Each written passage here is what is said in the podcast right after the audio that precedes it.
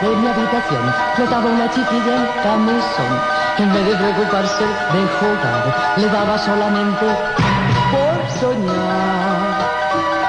Esa niña en las nubes era yo y pensaba con toda la razón que hay dos clases de gente nada más, los artistas y todos los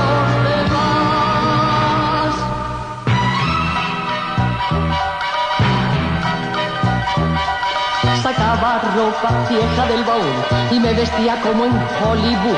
Me hartaba de cantar y de bailar o de ensayar la escena del sofá.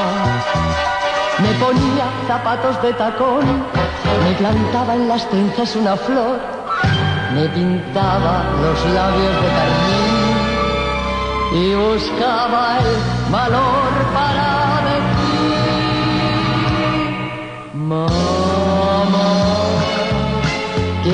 ser artista, oh mamá, ser protagonista, con pieles suaramos, con tal de ser trapos, de estrella solista que hace suspirar.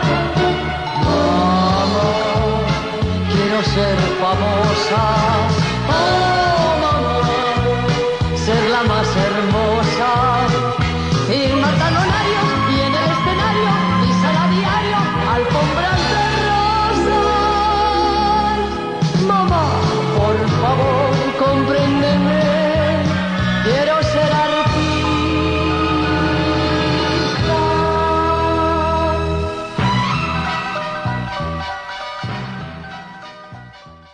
Hola, buenas tardes. Bueno, buenas tardes no. Buenos días, porque no todos los podcasts los grabamos por la tarde, este lo estamos grabando por la mañana.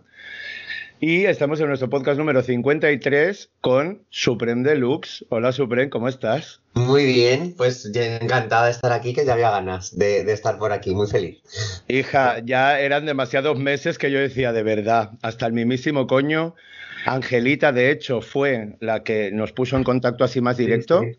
Porque, porque me dijo, con lo que estás haciendo, tienes que hablar con Supreme, que sabe mucho, que está muy, muy al tanto de todo a nivel de historia y de tal. Y era como, chica, qué gusto poder compartir con, con personas que ya nos importa el, claro. el, la trayectoria de, de, artistas y de referentes del transformismo, del travestismo y demás. Y, y un súper lujo tenerte aquí. Nada, un placer. Yo recuerdo que la primera vez que me llamaste estaba yo con exámenes, que fue por eso te dije, ay, me pillas en medio de tal. Luego nos ha venido la pandemia. Qué fuerte, Luego ha venido el, el, el, programa que también eh, va todo como más lento de lo que yo quisiera a la hora de, de hablar y todo esto. O sea que, pero bueno, ya está, ya estamos aquí. O sea que, que muy es... bien. Vamos a, a, pasar aquí el rato bueno, eh, repasando y hablando de todo y arreglando un poquito el mundo. Ay, sí, por favor, porque yo creo que es bastante necesario que, que podamos estar en estos mini espacios ¿no? que nos creamos al final para, para poder compartir todo este tipo de sabiduría, porque yo creo que, que, a nivel histórico muchas veces nos cuesta mucho encontrar información y yo en la investigación que estoy haciendo es súper complicado. Mira, lo que, me, lo que me parece muy importante es que haya espacios que podamos hablar que no nos limitemos a, a, a, un número de caracteres muy, muy limitado. Y, y, y, creo que esto es bueno, el hablar, el conversar, y, y, también sería bueno que, que, se volviera al debate, pero no debate como el que ahora que son discusión, no, un debate de, de, de, compartir posturas. Eh, y, es que para esto es necesario hablar y tener espacio. Entonces, a, a ver si, yo sé que la sociedad avanza, la, las redes son como son y van a seguir estando y tal, pero creo que, que, se va perdiendo eh, la parte del diálogo, que es muy importante y, y, está haciendo que todo se polarice y que, eso, que, y que se busque también informaciones muy concretas, muy, eh, muy superficiales, no, se no, no pierdas un tiempo en profundizar en algo, ¿no? Y bueno, a ver si, y creo que bueno, que esto contribuye a, a hacer este tipo de cosas y, y, yo creo que está muy bien y creo que, que no se debe perder, que, que es claro. una pena que, que, vayamos hacia allá. Yo es que tengo mi teoría de, de que históricamente eh, la, la, gran mayoría de, de personalidades LGTBIQ que han podido pasar a lo largo de la historia y se han molestado en dejar un, un poquito de, de, algo escrito, ¿no? Por ejemplo, Álvaro Retana, que últimamente estoy como muy a full con él, que dices... es una maravilla, ¿eh? yo que, yo que hacía un espectáculo de cuplés, me estuve, viendo mucho de la biografía de ese señor y es, una, es maravilla, ¿eh? Era muy fuerte, tenía 25.000 seudónimos, tal, y dices, guapa, ¿y quién está hablando de ti ahora mismo? ¿Vale? Que han pasado 100 años quizás desde que empezó con la movida, porque creo, que murió en los años 70 o algo así, y es de principios de siglo, pero dices, es que ha estado ha estado en un momento muy potente, ha escrito libros muy potentes, que encima detrás de todas esas canciones de couple haya un maricón. Es que fíjate, yo, lo, he planteado en el espectáculo de cuplés que yo, que yo hago, eh, porque ha habido un tiempo que se acusaba al couple de machista. Y luego investigando un poco, investigado también quién escribía y, luego digo, es que es todo lo contrario, es un empoderamiento femenino extremo, porque hay que situarse en la época. Yo por eso siempre defiendo mucho lo que estamos hablando, el, las cosas en el contexto histórico que ocurren y porque no, no, puedes mirar al pasado con el, con el pensamiento de hoy, tienes, tienes que ver qué ocurría en ese momento. Entonces, que una mujer que en esa época estaba destinada a estar en casa, a cuidar hijos, eh, etc., etc., relegada, totalmente supeditada al hombre, que de repente fuera una propuesta escénica individual, hablando de sexo, pero un sexo en el que ella decidía cuándo, cómo, de qué manera, por aquí, por allí y tal, y que controlaba ese público y tal, eh, es todo lo contrario, no es machista, era una mujer totalmente empoderada y, eso me parece la maravilla del couple. Y luego indagando un poco en autores como, como este caballero, pues dices, claro, es que normal que lo escriba, lo que te dices, un pedazo maricón y encima el, que era muy subversivo.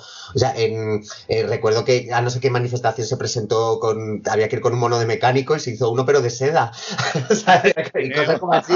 Muy bien, o sea, es que a lo mejor eso hoy en día no nos parece, no nos parece una cosa tan importante, pero hacerlo en los años 20, en los años 30, eso era una barbaridad. Era realmente algo muy transgresor, muy subversivo y, que realmente te arriesgabas a, que te encerraran y a, o a que te pegaran una paliza o a que te mataran, pero totalmente. O sea, que, bueno, hay, mucho que rascar ahí. En, se corría, se corría un riesgo, se corrió un riesgo sin duda. Voy a empezar haciéndote la pregunta que hago a, todas y todes y todis les invitadas del del podcast, a totas, totes y totis, em, que no sé si has escuchado alguno de los podcasts, a lo mejor te lo puedes imaginar, pero la primera pregunta es, ¿quién es Supreme Deluxe? ¿Quién eres?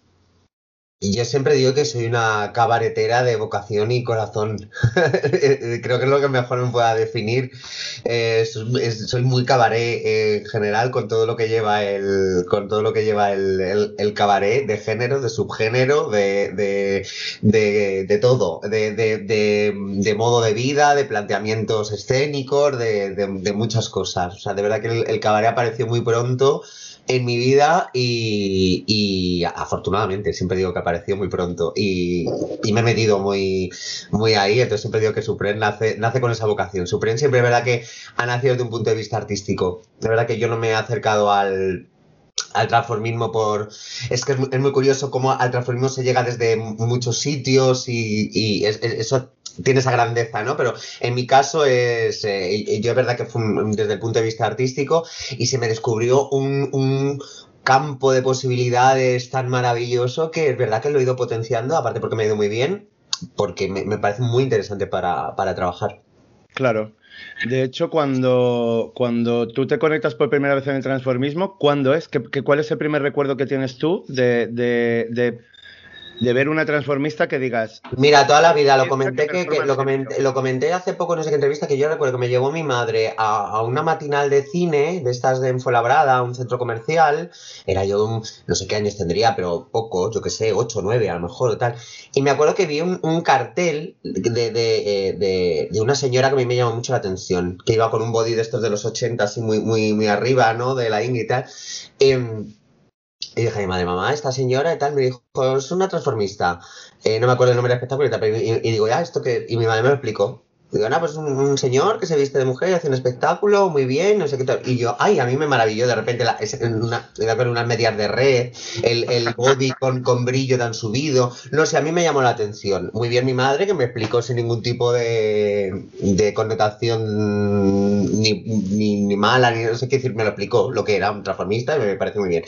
Y es verdad que la tele, en, en a finales de los 80 y los 90, era más libre, o yo pienso que era más libre, porque yo recuerdo, yo recuerdo ver a Pawlowski en la tele, eh, ahora te contaré una anécdota con psicosis que la tengo muy grabada, pero a, psicosis, eh, y yo qué sé, eh, Dios y Malicia hicieron mucha tele, también en su época, Shanghai Lili hacía retazos en, Shanghai Lili maravillosa. bueno, Débora es más posterior, pero bueno, Débora también luego tuvo una, una, visibilidad estupenda y se le dieron, y tuvo su espacio en la tele muy bien, muy bien tenido, por cierto, que me parece una maravilla de profesional y una comunicadora maravillosa pero que había, o sea, que decirte que no era. Y luego en cualquier programa de variedades, esto por la noche, te salía una, no sé quién imita a Lola Flores, o, tal, o sea, el transformismo clásico estaba bastante presente, o sea, que es verdad que yo he tenido contacto de siempre y, y, me ha parecido una propuesta muy interesante desde de toda la vida. Y, y, yo recuerdo eh, especialmente un, día con Psicosis González en el semáforo que estuvo en el programa de Chicho. Yo me acuerdo que eso lo, emitían los viernes y el domingo por la mañana se volvía a poner en la tele. Y yo recuerdo que estaba estudiando COU. Y quedaba, quedábamos un par de amigos por la mañana para, para, tomar algo. Y cuando teníamos dinero tomábamos un bar y cuando no, pues quedábamos en las casas de, tranquilamente, ¿no? Y este día no teníamos dinero y estábamos, o estábamos con la guitarra cantando, alguna cosa de estas. Y pusimos tal y salió psicosis. Y me acuerdo perfectamente de la reacción que tuvimos todos. Que nos metimos en el rollo, que era así, se lo de insultarme, no sé qué, no sé qué, me parece que cantó el que lo castó y que decía, llámame perra, puta, guarra, no sé qué. Después iba a insultar, pero en plan bien, o sea, en plan de lo, que pedía psicosis, ¿no? Y, y, y, luego ya años después lo he pensado, digo, joder, qué maestría, ¿no? La psicosis, que, que unos chavales de 17 años que tendríamos así tal, nos metió totalmente en, en su mundo y nadie cuestionó ni de este maricón o esto, o sea, nada, o sea, nada despectivo, todo lo contrario, o sea, nos, nos metió ahí y y a mí eso me ha llamado siempre mucho la, mucho la atención. Yo defiendo mucho, defiendo mucho el, colarla a través del arte en general. Me parece lo más, de hecho.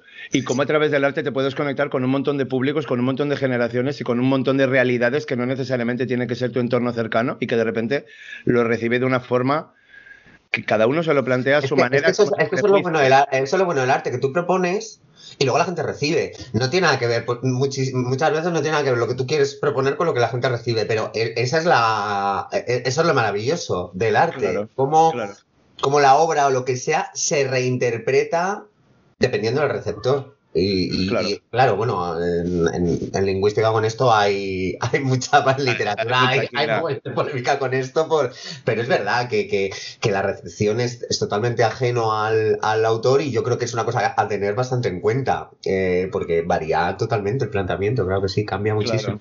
Claro, yo estoy muy, muy en la, en la recuperación de, de toda esa historia del transformismo que tenemos en España, porque además en el caso de Barcelona, que es la ciudad en la que estoy yo ahora y es donde ha nacido Dragis Burning, em, en el Raval de Barcelona y en el paralelo, eh, han pasado cosas maravillosas históricamente hablando, o sea, tanto en el Molino como en el Arnau, como en, un montón de, teatros y un montón de espacios que había aquí, que hacían espectáculos diarios, a veces hasta con dos pases en el Barcelona de noche, o sea, que hubo un momento de, de auge que aunque fuera un, producto disidente o se pudiera ver como disidente, a la vez estaba muy a la orden del día.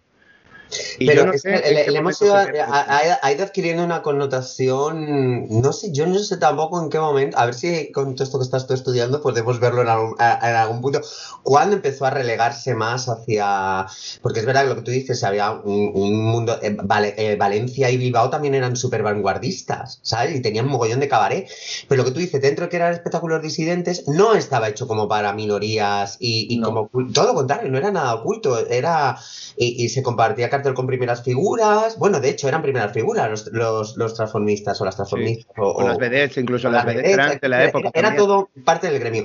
Y no sé en qué punto se empezó eso a, a, relegar como más a bar, a espectáculo de segunda.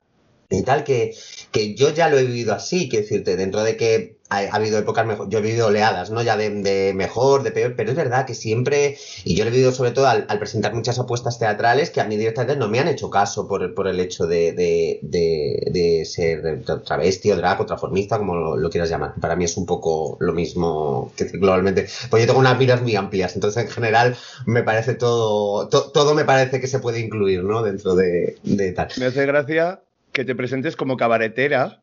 Sí. Ni siquiera entres, o sea, que vayas como a un nivel ya como súper concreto, que está como, como más enfocado, que ya no es ni travestismo, transformismo, no, es... Pero es que, pero es que yo no le doy importancia. Y, mi, mi, objetivo siempre en las propuestas, y, y ahora yo creo que la, que la, lucha está ahí, sobre todo ahora con el Drag Race y, y que se conquista un espacio, se conquista por algo en concreto, o bien porque haga ganar dinero, bien porque interese, bien por pero bueno, el hecho está que ese espacio de repente, pum, aparece. Y la lucha ahora es mantenerlo.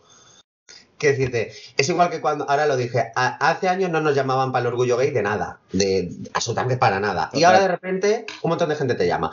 Hay gente que ha llamado siempre, entonces está muy bien. Hay gente que cree que lo debe hacer ahora porque queda bien, pues vale, hay gente que quiere hacer un lavado de imagen, muy bien. El hecho es que ahora sí te llaman. ¿Cuál es la lucha cuál es la conquista ahora? Que eso se mantenga. Que no solo te llamen para... Yo me cabreo también cuando estás te cabreas, pero hay que mirarlo y decir, vale, ¿qué hago? ¿Me encabrono y, me pongo tal? ¿O hago la guerra desde dentro? No, hago la guerra desde dentro. Ahora esta la lucha, es, vale, me han llamado, muy bien, pues me agarro y defiendo esa oportunidad con niñas y dientes y quiero conseguir que ese espacio sea constante durante el año. Y mi objetivo es que no te cuestionen por cómo sales tú a hacer algo sino que cuestionen tu propuesta y que luego digan, pues me gusta, no me gusta, me gusta lo que canta, me gusta lo que hace, o no, pero que, te dé igual, que tú salgas transvestida, como que salgas con una mierda en la cabeza, como que salgas vestido de amarillo, que, que, que, eso trascienda. Claro. pues eso mi definición va que decir, yo hago un espectáculo y yo planteo algo. ¿Que me trasvisto para hacerlo? Sí, pero no lo baso en que me trasvisto. Yo hago un espectáculo y la propuesta es el espectáculo, no el, no el hecho de cómo salga yo a hacerlo. Salgo a hacerlo así porque me da la gana o porque me bien, o porque esa máscara en ese momento me parece la más adecuada para lo que voy a plantear, por lo que sea pero que yo lo quiero que la gente atienda a, lo que yo le propongo, que, yo propongo cosas. No me quedo en.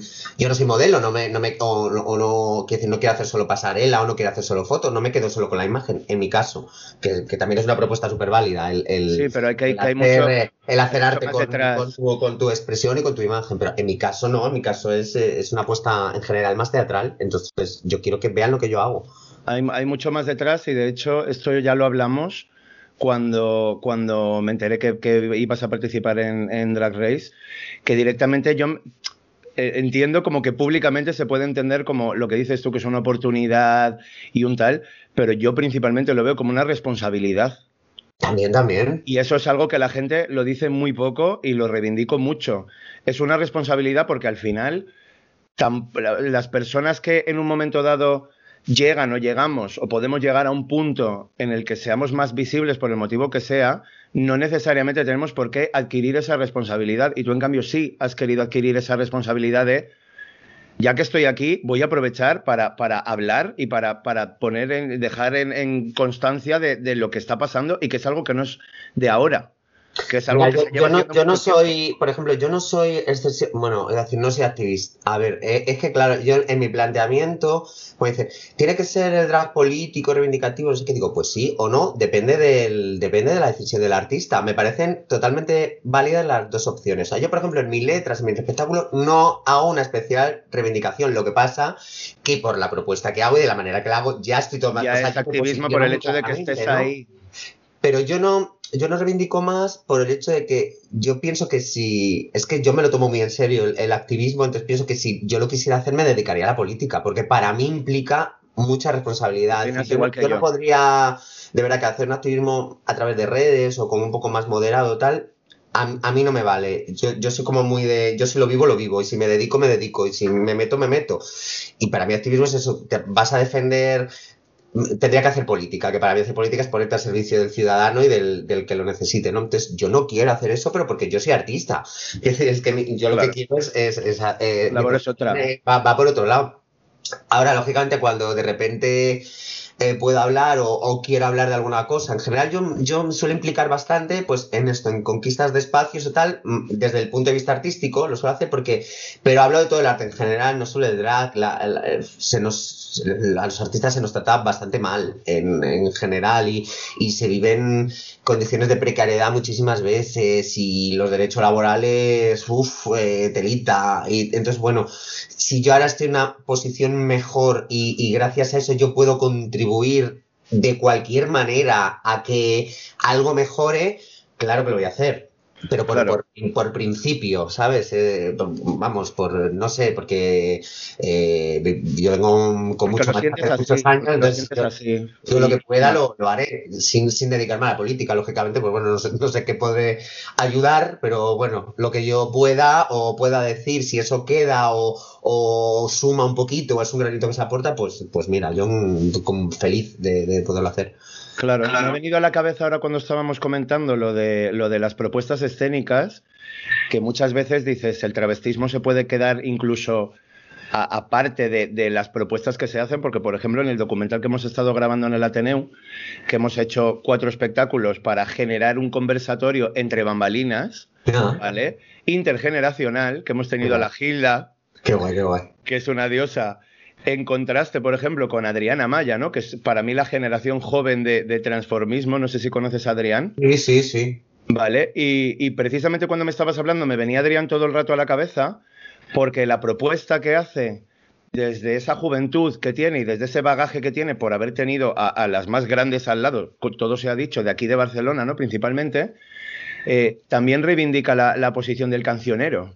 Claro. Entonces también ofrece en escena un una puesta en escena desde, desde el punto de vista cancionero que no tiene nada que ver ni con el travestismo, ni con el transformismo, ni con nada, pero sí forma parte de ese mismo núcleo que de repente es como que se ha quedado relegado ahí a un lado y como que ya no se valora de la misma manera o se puede ver incluso hasta casposo. Y yo no, es que, la, es que la, propuesta de Adrián, por ejemplo, que yo compartí escenario varias veces, incluso cuando Tavi y yo teníamos un, espectáculo que se llama Retromanía, eh, eh, hemos llamado a Adrián porque, porque funciona muy bien y Adrián tiene tiene oficio, tiene el concepto de oficio, ¿no? De, que, había antes, lo tiene. Y tiene una apuesta hay gente que puede decir antigua, yo diría más clásica, no me, antiguo no me gusta porque no queda antiguo.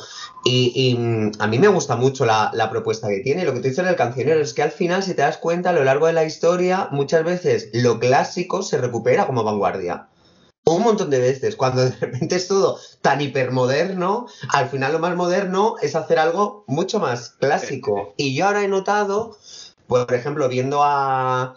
Un día viendo a Samantha Hudson, que me encanta la propuesta y, me gusta mucho ella, pero es verdad que las reivindicaciones son las mismas que venimos haciendo desde, siempre. Hace tiempo. Y al final la juventud tiene, tiene, una, tiene unas inquietudes parecidas y le molesta las mismas cosas. Lógicamente se va evolucionando y se van consiguiendo cosas, pero es que al final te siguen discriminando, te siguen negando espacios, por mucho que mejore, eso sigue pasando. Entonces, la reivindicación sigue siendo la misma, desde otros puntos. y es verdad que yo ahora lo veo con perspectiva de años, digo, es que al final eh, seguimos... Estamos luchando por lo mismo todo el rato. Samantha, que empezó cantando la pulga, eh, y la, gente flipaba, y digo, ¿ves? Están flipan con un couple.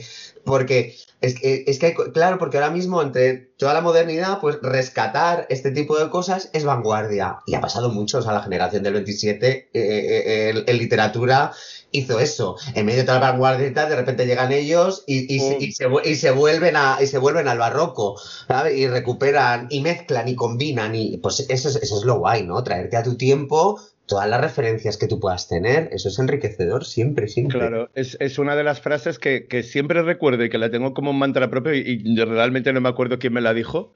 Me viene así a la cabeza Manel de algo, pero no me acuerdo si me lo dijo Manel exactamente, que decía que para ser original hay que volver al origen. Claro, oh, me, me encanta, total.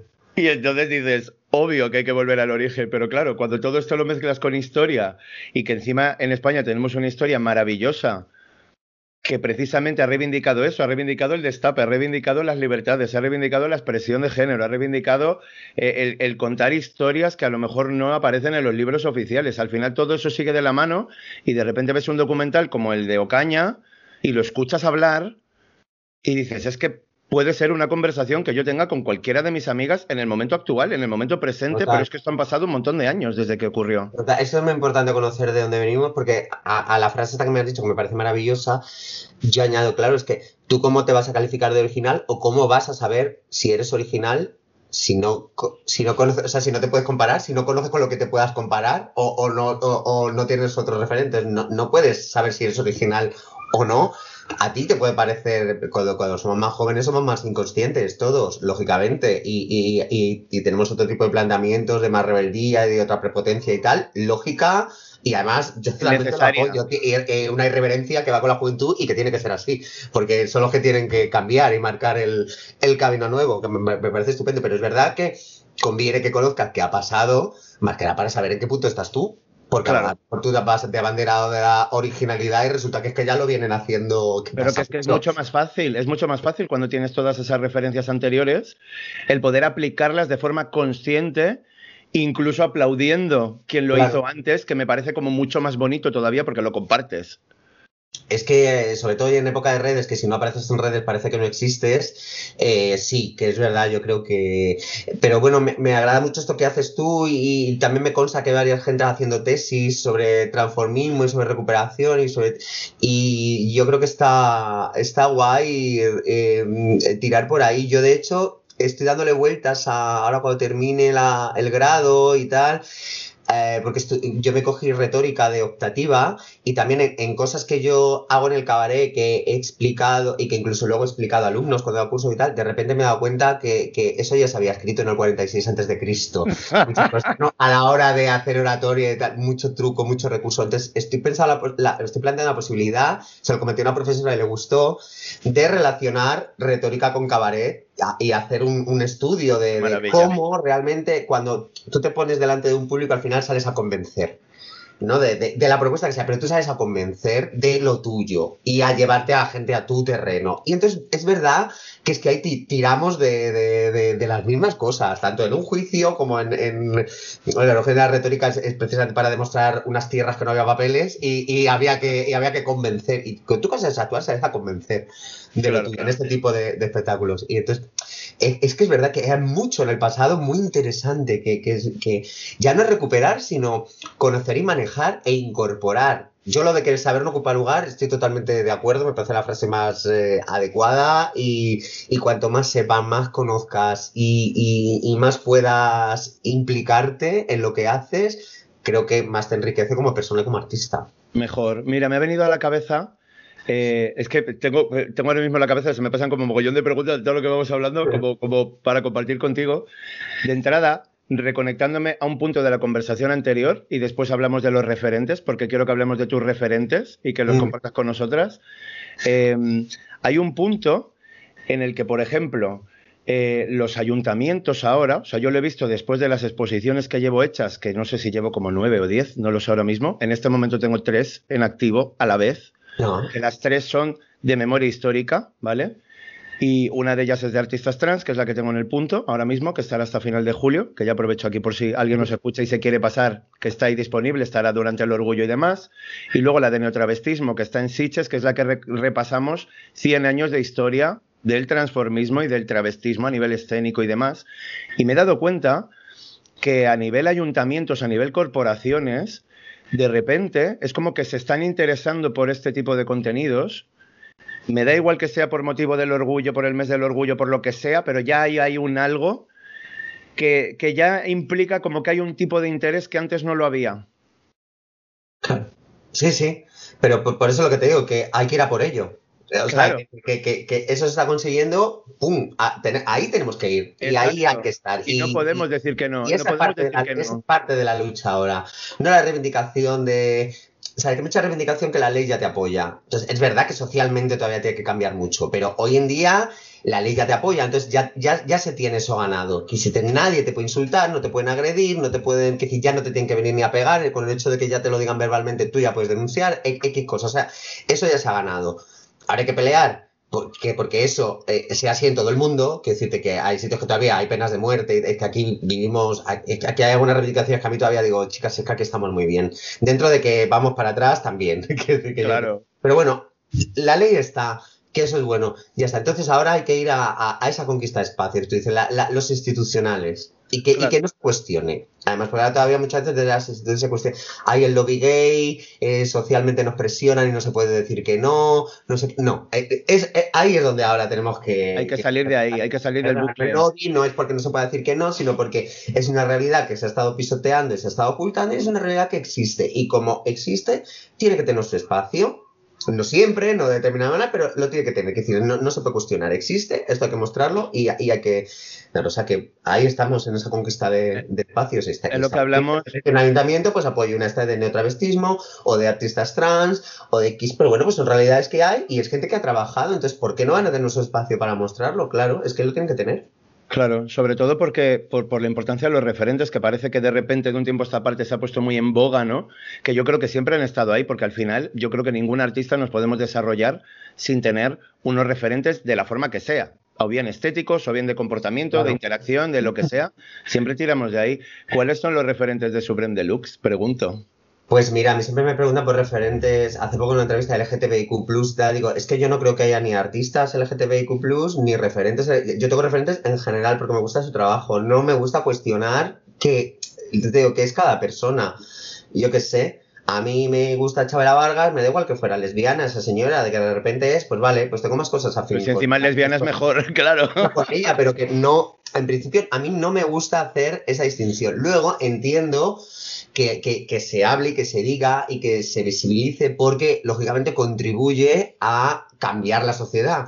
Creo que sí, pero a mí que en general las etiquetas no me gustan. Y ahora lo digo, creo que estamos viviendo una época de muchas etiquetas, pero que creo que es un paso previo a, desterrarlas, ¿no? Que ahora hay que como, que clasificar todo para al final terminar diciendo, mira que cada uno, tenemos que aspirar que cada uno haga lo que quiera, eh, sea como quiera y que nadie cuestione eso, ni tu identidad, ni tu sexualidad, ni tu modo de ver la vida, ni tu arte. es que eso tiene que trascender. Y, mi lucha es, y creo que la que tenemos que ir es, a eso, a, que, vayamos por delante de eso ya. O sea, que haya un momento que, a nadie le preocupe eh, toda esa parte.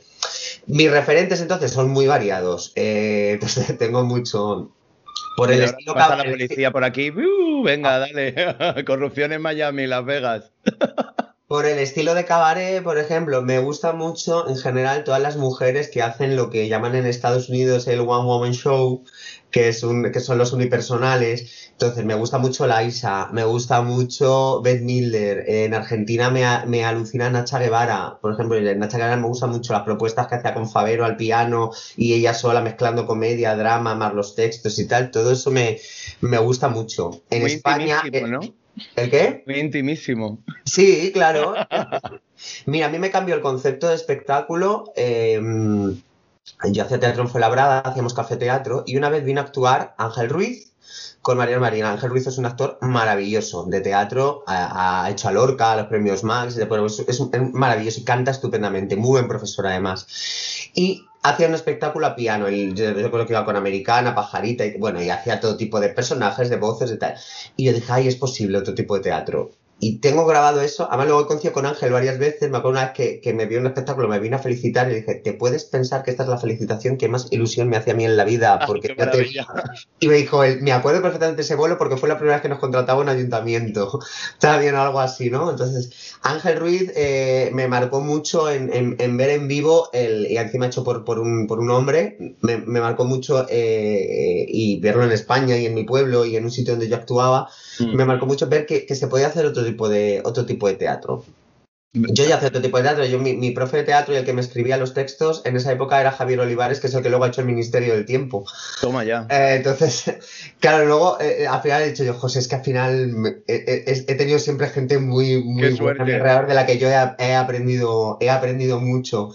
Entonces, por ejemplo, hay referente, por ejemplo, Javier Olivares, eh, ahora eh, está muy conocido, pero a mí era un tío que me, me, flipaba lo que escribía, ¿no? Yo he hecho textos de él que yo decía, Joder", y yo decía, ¿qué hace este hombre aquí en, en en un centro de la cultura, con, con este... con, todo lo que vale. Y yo decía, tiene un concepto escénico maravilloso. A mí me, sin darme clases de interpretación directamente, me ha enseñado muchísimo. Y yo toda la capacidad que tengo de, de improvisación y de, y de, de conexión con el público y tal, yo creo que me viene de de ahí, que, con 14 años me puse a hacer café teatro, entonces yo he actuado entre, entre el público, entre tal, o sea, no, no me ha dado miedo el, no sé. Entonces tengo todo, este tipo de, de, gente mezclada, este tipo de mujeres, luego en el transformismo de Psicosis González, mi máximo referente, siempre lo he dicho que ha sido Psicosis, porque su apuesta siempre ha sido muy teatral, muy, es muy afín con lo que yo con lo que yo tengo en la cabeza. Y no sé, es que me, gusta mucho todo en general, o sea, tengo como mucha mezcla. Luego en cuestiones estéticas, pues sobre todo las actrices del Destape. Eh, y Carmen Sevilla en los 70, cuando se separó de Alguero y, hizo el techo de cristal del hoy de la iglesia, a partir de ese momento, por ejemplo, es un referente estético total. Para mí, Edwin Fenech, eh, italiana, eh, que hizo todas las películas hasta de la profesora, esa mujer también, el, además ver fotos de ella y me ves a mí, totalmente. O sea, el estilo de, delineado de ojos, las ondas del pelo, eh, o sea, todo esto, eso muy, muy setentas, eso, eh, Barbarella, Jane Fonda, eh, por favor. O sea, todo, ese tipo de. Vengo mucho de, de ahí, mucho cabaret y mucho, y luego estéticamente, mucho señoras de los, de los 70 y mucho destape de España y mucha serie B y mucha serie Z.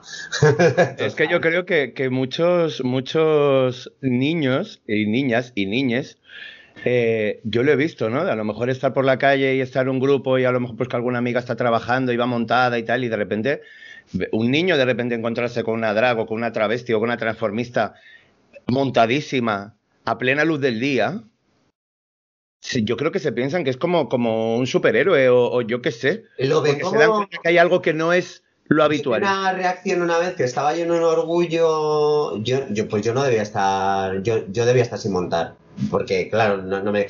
Y no me acuerdo con quién estaba. Pero me acuerdo que pasó un niño, no ser un niño, no me acuerdo, o sea, niño, niña, no me acuerdo ahora mismo. Me pasaba con la madre y, y vi aquí a esta con la que estaba ahí y dice, ¡ay, mamá, una princesa Disney!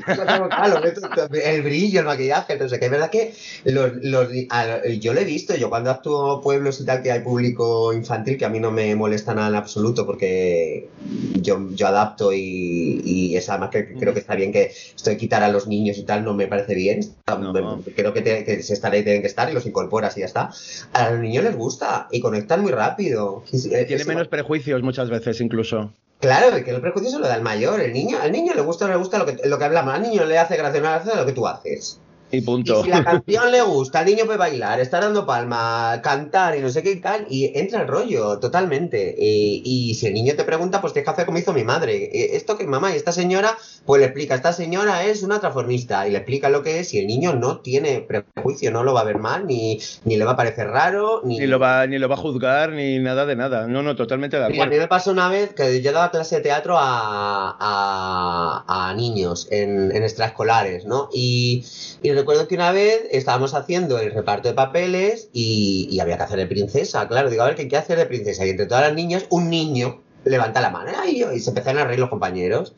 Claro, y digo yo, oye, Digo, igual que hemos puesto que nos faltaba, no sé si para la Guardia Real o no sé qué, digo, nos faltaban chicos y hemos puesto a dos chicas, digo, ¿qué pasa? ¿Por qué no puede eh, presentarse a... Y dijeron, ah, pues es verdad. Y claro, se lo cuentas así, dijeron, ah, pues sí. Y, yo dejé que el chico se hiciera su prueba de princesa. Luego no lo eligieron los compañeros porque se votaba entre todos. Pero, y, y vino la madre preocupada y tal. Y dice, ay, ¿qué me ha dicho el. Digo, deja a tu hijo tranquila. Digo, ¿pero por qué le ves? Digo, el niño que le hace de princesa, deja que haga de princesa. Luego los compañeros decidirán, pero no, le veas ninguna cosa. No, no hay nada.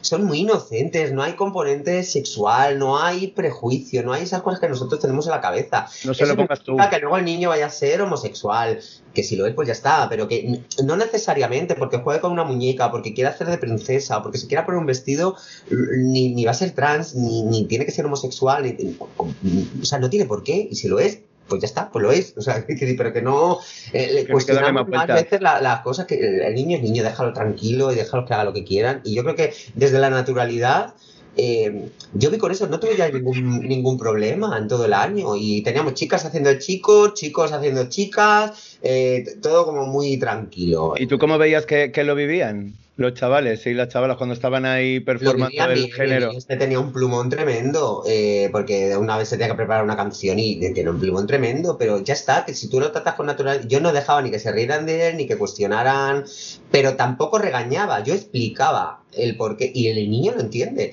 Pero es que eso es totalmente cierto. Si, eh, esto pasa siempre, que teatro de infantil suelen hacer más niñas que niños. suele pasar, se apuntan más las niñas a esa. Entonces, es verdad que cuando hay que hacer papeles eh, masculinos, pues muchas veces los roles los, los asumen las chicas, pero muchísimas veces en el cole se ve mucho. Entonces, ¿por qué una chica puede asumir el rol de chico sin que eso se cuestione, que no pasa nada?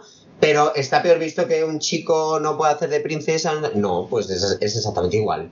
Y los prejuicios los tenemos los adultos, no los niños. Entonces hay, que, hay que quitarlo, no pasa nada, es una cuestión artística, no hay problema, se juega con el género y ya está. Y es lo divertido, realmente es lo divertido, porque es lo que te permite experimentar y desarrollarte de otra manera y no estar encasillada en lo mismo ahí todo el rato por obviedad. A mí me parece importante, pero sobre todo lo que no se tiene que es, que cuestionar con, otras cosas mentales, con prejuicios. E, eso es a lo que voy, que mm. eso es lo que hay que, quitar. No implica nada que tú eh, te transvistas.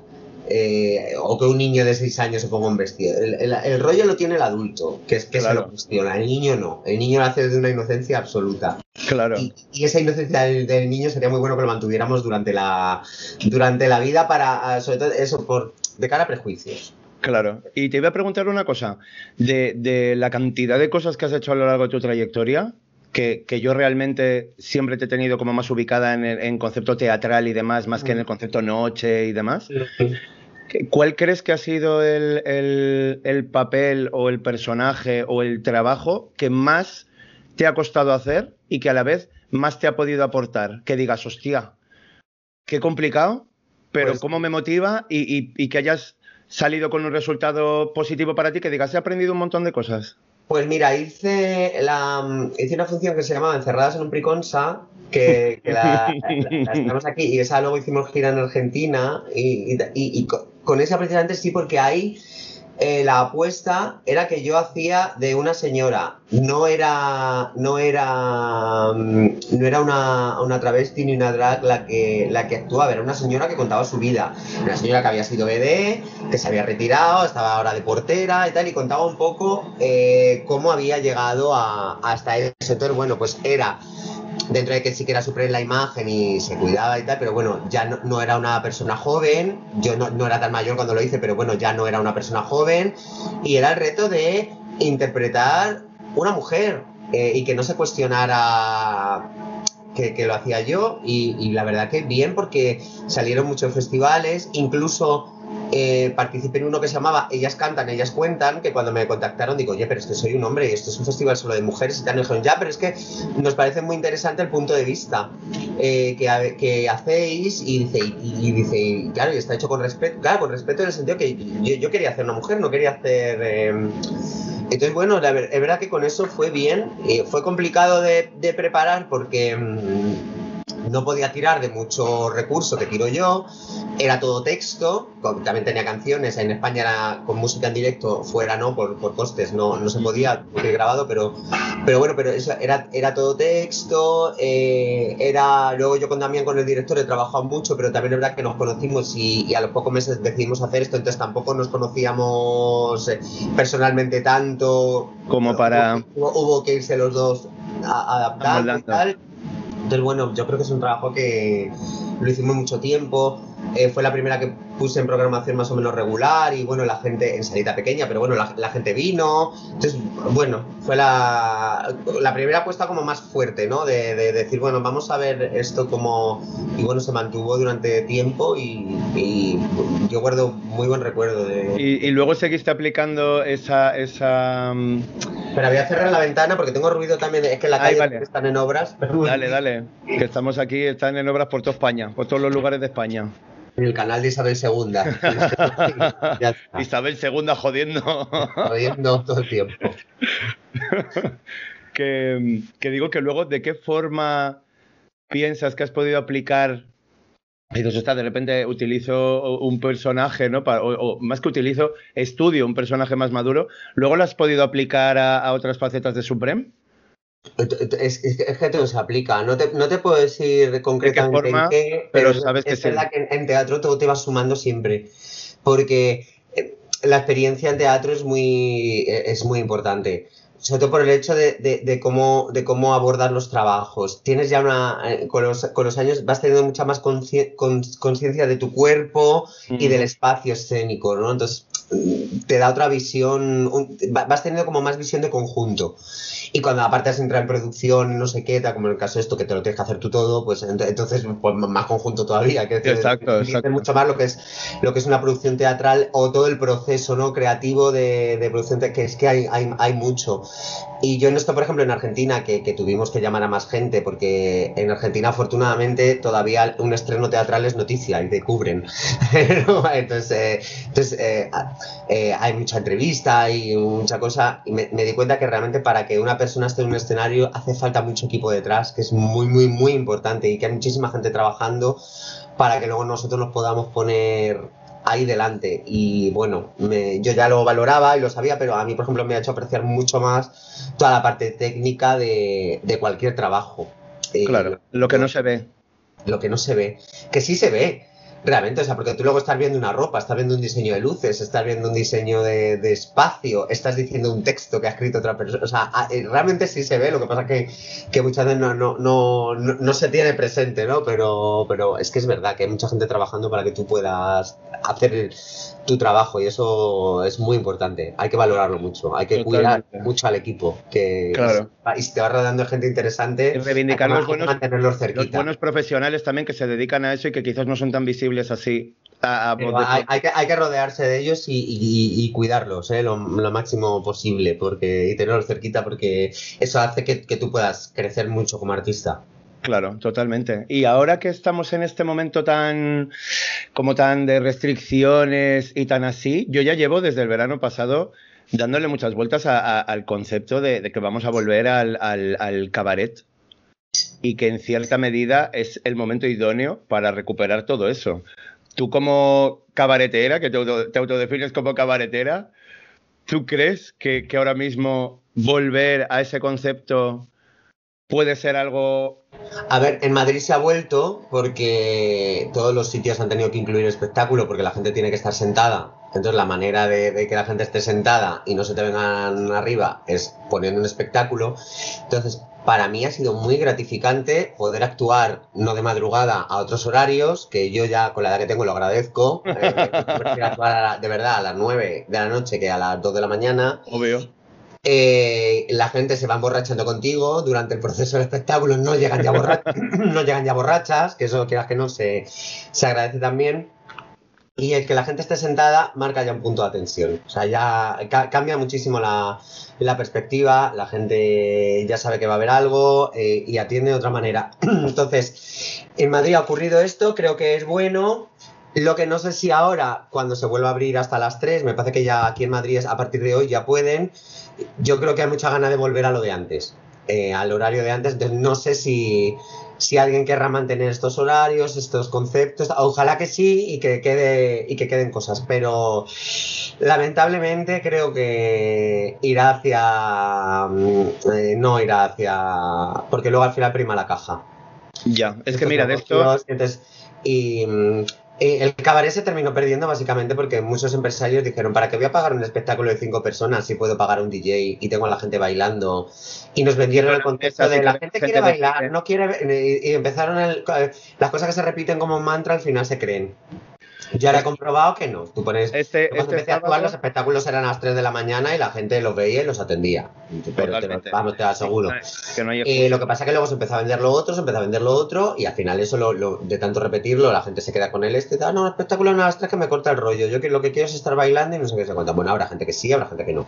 También depende dónde. Que en una discoteca de baile, pues sí, posiblemente. Pero en un local intermedio y no sé qué, mm. pues bueno, pues depende cómo lo plantes, depende cómo acostumbres a la gente, depende de la publicidad que tú le quieres hacer, de las luces, del espacio, de cómo lo apoyes, del sonido, de, etc, Claro, que el espectáculo implica muchas cosas que mm, desgraciadamente no, se está, muchas veces no, están dispuestos a, correr con, todo eso que implica. Exacto, es que esto es lo que te iba a decir. El sábado pasado, que estuvimos, bueno, el sábado pasado, hace un par de días, estuvimos comiendo juntas después de lo del docu de Desgeneradas y tal, y estaba em, Marvin Salas y Juan Reina que participan también en el proyecto, y precisamente hablábamos de todo esto, ¿no? De, cómo cambia cuando el público eh, va a ver un espectáculo que paga por ver ese espectáculo a cuando va de copas y se encuentra con un espectáculo del, modo que sea. Cambia mucho la actitud del público, pero también que, mm, si el local que decide hacer un espectáculo cuidara eh, tanto la puesta de escena como la luz como el sonido, también cambia mucho la recepción. Eh, claro, eh, si tú tienes una luz que centra toda la atención en ti y tienes un sonido que consigues estar por encima de lo que puede hablar la gente, eh, si el artista es medianamente resolutivo, lo, va, a va, a terminar eh, va a terminar captado, porque muchas veces lo consigue hasta sin tener todo eso a favor, entonces si lo tiene a favor, imagínate.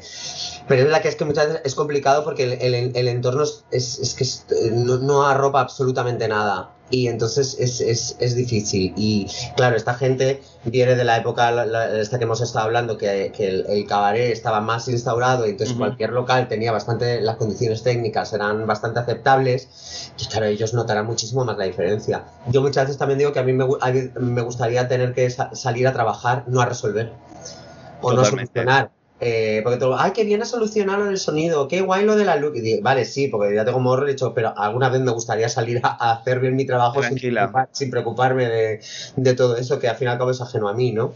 Exacto. antes, yo recuerdo también antes siempre había alguien para luz, alguien para sonido, muchas veces había una persona contratada solo para un cañón de luz de seguimiento. Y ahora eso es, es impensable. Ahora eso. Y, los DJ, la verdad, pobres míos, y bastante buena voluntad tienen, que muchas veces se encuentran ahí con el marrón, el primer día se caen con el carrito del helado, pero tengo que decir a su favor que en general intentan aprender y, e intentan que no te vuelva a pasar y se miran tutoriales e intentan aprender, porque es verdad que hacer un show, además cuando cantas en directo como yo tal, es, es complicado porque hay que ir ecualizando, regulando tienes que saber qué cosas técnicas que, uno que va a pinchar no tiene por qué controlar eh, excesivamente. Y bueno, a su favor tengo que decir que la mayoría es verdad que se suelen implicar y suelen poner todo de su parte, pero ellos no han estudiado para hacer un diseño de luces, no han estudiado para hacer un diseño de sonido, no, no saben, pues bueno, pues eso. Para ellos también es apagar fuegos, que es lo que estabas diciendo tú, que tampoco les corresponde y al final lo terminan haciendo porque no queda otra. Total. Total, tengo que decir que suelen tener buena voluntad, ¿eh? Y, Que, al final eh, intentan poner todo de su parte para con los medios muy precarios que hay en la mayoría de ocasiones, pues bueno, que salga lo mejor posible. O sea, que también quiero romper una lanza a, favor de estos pobres que se encuentran también con, pues, con lo mismo que me encuentro yo. no, no, totalmente. Hay que cargar contra ellos porque es verdad que se comen marrones gordos también. Yo desde aquí también quiero, quiero hacer la, como la propuesta de que cada vez que nos encontremos en un espacio en el que haya un artista eh, eh, en escena o, haciendo su trabajo, que lo intentemos respetar más como público, en general. Porque eso es algo que yo como público y como cliente, y, ha sido de muchos sitios y de muchos locales y de muchos eventos, me doy cuenta que falla bastante. Falla bastante porque es el momento de, ah, ya está aquí otra vez esta pesada, que, que, estoy aquí, que no sé qué, y es como, no, por favor, Vamos a tener en cuenta que esta persona a lo mejor lleva seis horas entre que se ha maquillado, que se ha preparado, que ha venido hasta aquí, qué tal, para subirse ahí encima y que tú estés diciendo tonterías, básicamente. Bueno, yo, ya más que todo el tiempo de preparación y tal, es, pensar que esa persona está ahí ganando un dinero que le hace falta para vivir. Quiero que piensen que, que, muchas veces, claro que es que trabajamos para vivir y para pagar facturas. Entonces, bueno, si nos quitan, pues aparte de, que se pierde un componente cultural, además que va, ha ido muy de la mano con el movimiento y con la reivindicación del movimiento. Totalmente, porque ha visibilizado el movimiento mucho, eh, pues eh, bueno, aparte también eso, eh, los artistas comemos, hay artistas que es que vivimos solamente de actuar, entonces necesitamos trabajar, entonces que por favor la gente también valore eso, o sea que bueno, que tenga presente que hay una persona que, está trabajando para vivir y que también tiene sentimientos y que también recibe cosas. Y necesidades. Humanos, pues bueno, que todo eso estaría bien que, se, se, pensara. Y te quería preguntar una cosa, Suprem. quiero que hablemos porque creo que eres la más idónea para hablar de esto y nunca lo he hablado así como muy de forma directa en, ninguno de los podcasts, que fíjate que ya vamos por número 53, que ya podíamos haber hablado, pero se ha tocado así un poco por encima, la posición del casi desaparecido maestro de ceremonias. Sí. ¿Qué opinas yo, tú yo, lo he hecho muchísimo. Por eso, pero vamos, vamos a hablar de eso porque aparte de que lo has hecho, yo sé que tú tienes seguramente una forma de pensar muy similar a la mía al respecto ¿Qué, puedes decir tú de, los maestros de ceremonias? Pues mira, eh, eh, ahora ha desaparecido más porque se ha perdido el, los, shows los shows de conjunto que se llamaban, ¿no? Que pues, claro, porque ya te digo que muchos hombres no se quieren gastar dinero en, en cinco personas cuando puedes tener uno que te soluciona bastante el tema. Mm, bueno, eh, es muy importante porque la, figura del maestro de ceremonias realmente tienes que tener un tempo interno de cabaret. Ah, mira, yo mi sensación es esta. Yo cuando actúo, yo tengo que notar esto. En el momento que yo lo pierdo, digo, ay, digo, hay que meter música, hay que, hay que, hay que, hay que mover, hay que cambiar, hay que, hay que cortar. Este se está enrollando mucho, hay que pum pum pum pum. Yo, yo, yo tengo buen tempo interno para el cabaret, sé que me funciona, lo, lo he podido comprobar un montón de veces. Eh, yo hacía una revista que se llamaba Oestras, por ejemplo, y yo hacía, la, hacía esa parte de. Yo era. Podía ser como la bebé cómica, pero era como el maestro de ceremonias que yo de repente aparecía y como encauzaba, marcaba los cambios. Realmente el maestro de ceremonias plantea lo que vas a ver, te presenta a los artistas y marca el tempo de la, de la función. Entonces es una figura importante y, mm, y no es fácil de hacer por el tempo y porque tienes que tener cero ego. Porque tienes que estar al servicio de que luzcan tus compañeros mucho. Totalmente. Y, arrojar mucho a, todo el que venga. Y es muy importante una presentación. Porque tú con una presentación puedes conseguir ya que a ese artista lo aplaudan. O que no lo aplaudan absolutamente nada. Es muy importante vender lo que va a salir, contarle a la gente lo que va a ver. Claro. es una figura muy importante eh, en, ese, en, ese tipo de, en ese tipo de espectáculos. Y estaría bien que se retomaran los espectáculos en conjunto para que vuelva a ver el, maestro, la maestra de ceremonias que, lleva, lleva, el, lleva, el, lleva el tiempo del espectáculo, que es, que es lo más complicado de, cuadrar. En cualquier apuesta teatral, lo más complicado es, que, el, tiempo acompañe, que, todo fluya, que tenga ese, ese ritmo. Claro, que sea el, hilo conductor, el hilo conductor muchas veces entre todas las artistas, sobre todo en un espectáculo de variedades. Hombre, y, a, es, es, cuenta que el cabaret y la variedades, el público tiene que beber hay que hacer caja. La estrella en el cabaret es la caja, no es ninguno de los que estamos en el escenario, es la caja. Y si se come, peor todavía, porque eh, eh, ningún artista puede competir ante una bandeja pasando por delante del público. es cierto, o sea, no hay nada que te quite más la atención que una bandeja con comida. Entonces, que unas croquetas. Hay que tener ese tiempo de números muy buenos, números mm, medios, números incluso que la gente pueda ir al baño, pueda ir a pedir. Pues, mm, todo eso es muy importante en el cabaret. No puede estar todo. Yo veo artistas muchas veces que todo el tiempo arriba, arriba, arriba, digo, muy bien, pero como venga otro detrás, si estás tú, vale, pero como venga otro detrás, te estás cargando el, el toda la... No, hay, hay, que, hay que compensar. y, hay y, hay que dejar, respirar a la gente. O sea, la gente tiene que, que fumar, tiene que ir al baño, tiene que pedir, y tú todo eso mm, lo tienes que... Ya digo, si es una entrada pagada que vienen, se sientan y te ven, no, porque es ese momento y, y ya está. Pero en, bar, en todo eso, todo esto que te digo hay, que tenerlo en, cuenta. Y bueno, el maestro de ceremonia muchas veces también sirve para eso. Si el número va a ser muy bueno, tú te enrollas un poquito más, ahí la gente se dispersa y luego los vuelves a reconducir. Entonces, sí, sí, es, figura importante. Es una figura súper importante que yo, de hecho, reivindico mucho porque creo que es muy necesaria. Y, que, en, muchos sitios se ha perdido y es algo como, como que, que puede ser simplemente tiene que ser alguien lo que dices tú con cero ego, ¿no? Que yo no me lo había planteado así, pero realmente.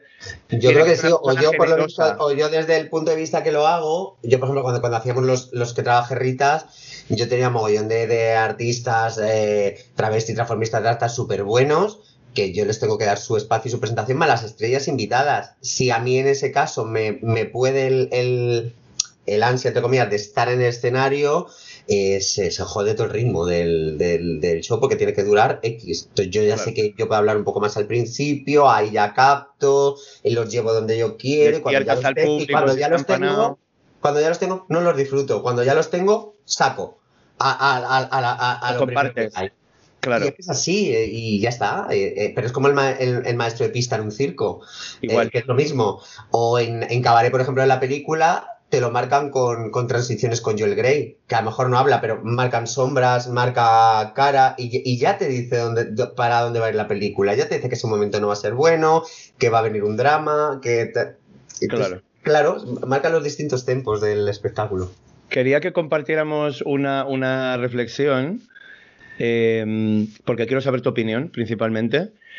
¿Por qué crees que los espectáculos de variedades, el concepto de espectáculo que nos gusta, porque tanto a ti como a mí es el concepto de espectáculo que nos encanta, en vivo, ¿no? Y de, y de disfrutarlo. ¿Por qué crees que, ha bajado tanto o que casi está desaparecido? Porque Dolly Bandol me lo decía, me decía, el concepto de espectáculo que yo hacía en la Belle Époque no va a volver, me lo dijo así. Sí, totalmente cierto. No va a volver, o sea, lo que pasó ya pasó y punto, y se puede reversionar y darle una vuelta a tuerca, pero no va a volver porque era, se aplicaba 100% de la tecnología disponible al servicio de iluminación, música, tal, todo de, del montaje del escenario, los tres escenarios en el caso de la Belle Époque, ¿no? Eh, ¿Tú por qué crees que ese concepto de espectáculo ha desaparecido? Porque yo tengo una pequeña teoría que ahora compartiré contigo, pero quiero ver tu opinión primero. Pues básicamente porque no se producen. Es decir, no hay interés en producir ese tipo de espectáculos. Para ese tipo de espectáculos es como una, es una apuesta teatral, hay que producirlo y hay que gastarse un dinero. Y es un gasto. Y los empresarios no quieren, eh, no quieren gastarse eh, ese dinero. Pasa en el teatro más, más grande, que en general las obras se han reducido mucho de, de, personajes, y si la mayoría de, obras eh, son de entre 3 y 4 personajes máximo alguna figura que salga a la tele porque es lo que te va a vender entradas, porque la, la gente... Eh, eh, bueno, y ahora, y porque ha cambiado, y ahora hablamos de otra cosa, y porque han cambiado también la, la, el modo de consumir ocio, que, que eso va relacionado con, con, con, la sociedad. Pero bueno, por un lado, primero, ha venido desde hace tiempo, porque ah, yo, ya, yo ya viví el, último resquicio, cuando yo empezaba era el último resquicio de esos espectáculos. Ya no se hacían, ¿eh? Se hacían muy poco. Yo alguno he podido, e incluso he colaborado en alguno, pero ya muy poco. Y yo empecé en el 97, es decir, que esto ya se venía jodiendo desde antes. Pero básicamente es porque se han querido ahorrar dinero los empresarios. Eso es total. Los empresarios eh, es, de los mayores enemigos del, del, arte. En, muchos casos apoyan, pero en otros contribuyen totalmente a tanto a la precariedad laboral como a que no se apueste por producciones, X, X cosas. Eso, y eso lo he vivido yo en primera persona mucho. Y, y, lo digo porque, porque es así y punto. Y, lo he vivido yo y lo, padecemos mucho. Es, es un muro que, que, no hay manera. O sea, por más que picas, no, no, no hay manera de, de derrumbarlo. Y luego, y esta parte lo estaba estudiando ahora en una, en una asignatura de la universidad que, que es muy interesante, que se llama Literatura, Teatro y Cine que me, me, gusta mucho. Y habla precisamente de que es que hoy en día, eh, por ejemplo, ha cambiado la, la recepción del, del, del ocio y, y, lo que se ve. Tú, por ejemplo, piensas que en, en, la franja de edad de, de 13 a 25 años, todo el mundo ha visto un programa de televisión, todo el mundo ha visto una serie, pero a lo mejor todo el mundo no ha ido al teatro. Dale. Entonces ahí ya cambia. Entonces, ¿qué ocurre? Que las apuestas también escénicas están buscando acercarse más a, hacia el otro lenguaje que es más familiar para el, para el espectador, porque le, al espectador le resulta ajeno ese lenguaje. Para ti, para mí, lo hemos visto, no nos resulta ajeno, pero para una persona más joven es algo totalmente fuera de, de, de lo que tiene costumbre. No, no, no lo ha visto, no lo ha vivido, entonces no lo conoce. ¿Qué ocurre? Luego te das cuenta que muchas veces lo que cuando entran en este tipo de, de propuestas, lo que les llama la atención además son los personajes más extremos, los más caricaturizados. Lo más, ¿Por qué? Porque es lo más diferente a lo que a lo que ellos consumen y a lo que les llama. Y a lo que les llama Claro. Es lo que llama la atención. Entonces, es que también es eso, estamos en otra época, ha cambiado la, el, el, modo de consumir ocio y, y, claro, y es que es diferente. Es decir, nosotros, yo desde pequeño, a mí en el colegio me han llevado al teatro mínimo dos veces al año, o tres, desde que era mico, y mi familia me lleva también, pero es que hoy en día eso no, no, es, tan, no es tan habitual. Claro, yo es que en el propio colegio hacía teatro. Conozco a mucha gente que, que conoce el drag o el travestismo por, por RuPaul pero no ha ido a un local a ver, a ver a artistas, no saben que existe. Yo luego, eh, me pasa con gente joven que luego de repente empiezan a conocer un poco lo que se ha hecho en España y flipan, porque dicen, oye, qué variedad hay aquí, ¿no? Aquí no nos asombramos porque salga una travesti calva, una con barba, una, aquí lo hemos tenido toda la vida. Pero a la gente joven le llama la atención cuando lo ve en la tele y luego se dan cuenta que en España, en, en los 80 ya las hemos tenido con barba, sin barba, con tetas, sin tetas. Bien punky. Eh, bien punky. Aquí se canta en directo muchísimo, aquí se ha apostado mucho siempre por la música en directo, mucho más más que yo creo que en cualquier otro sitio.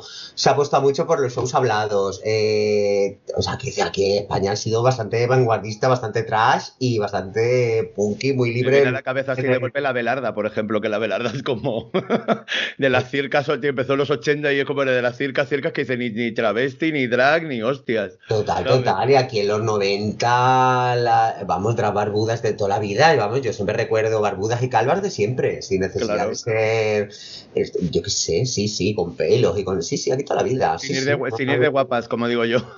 Total.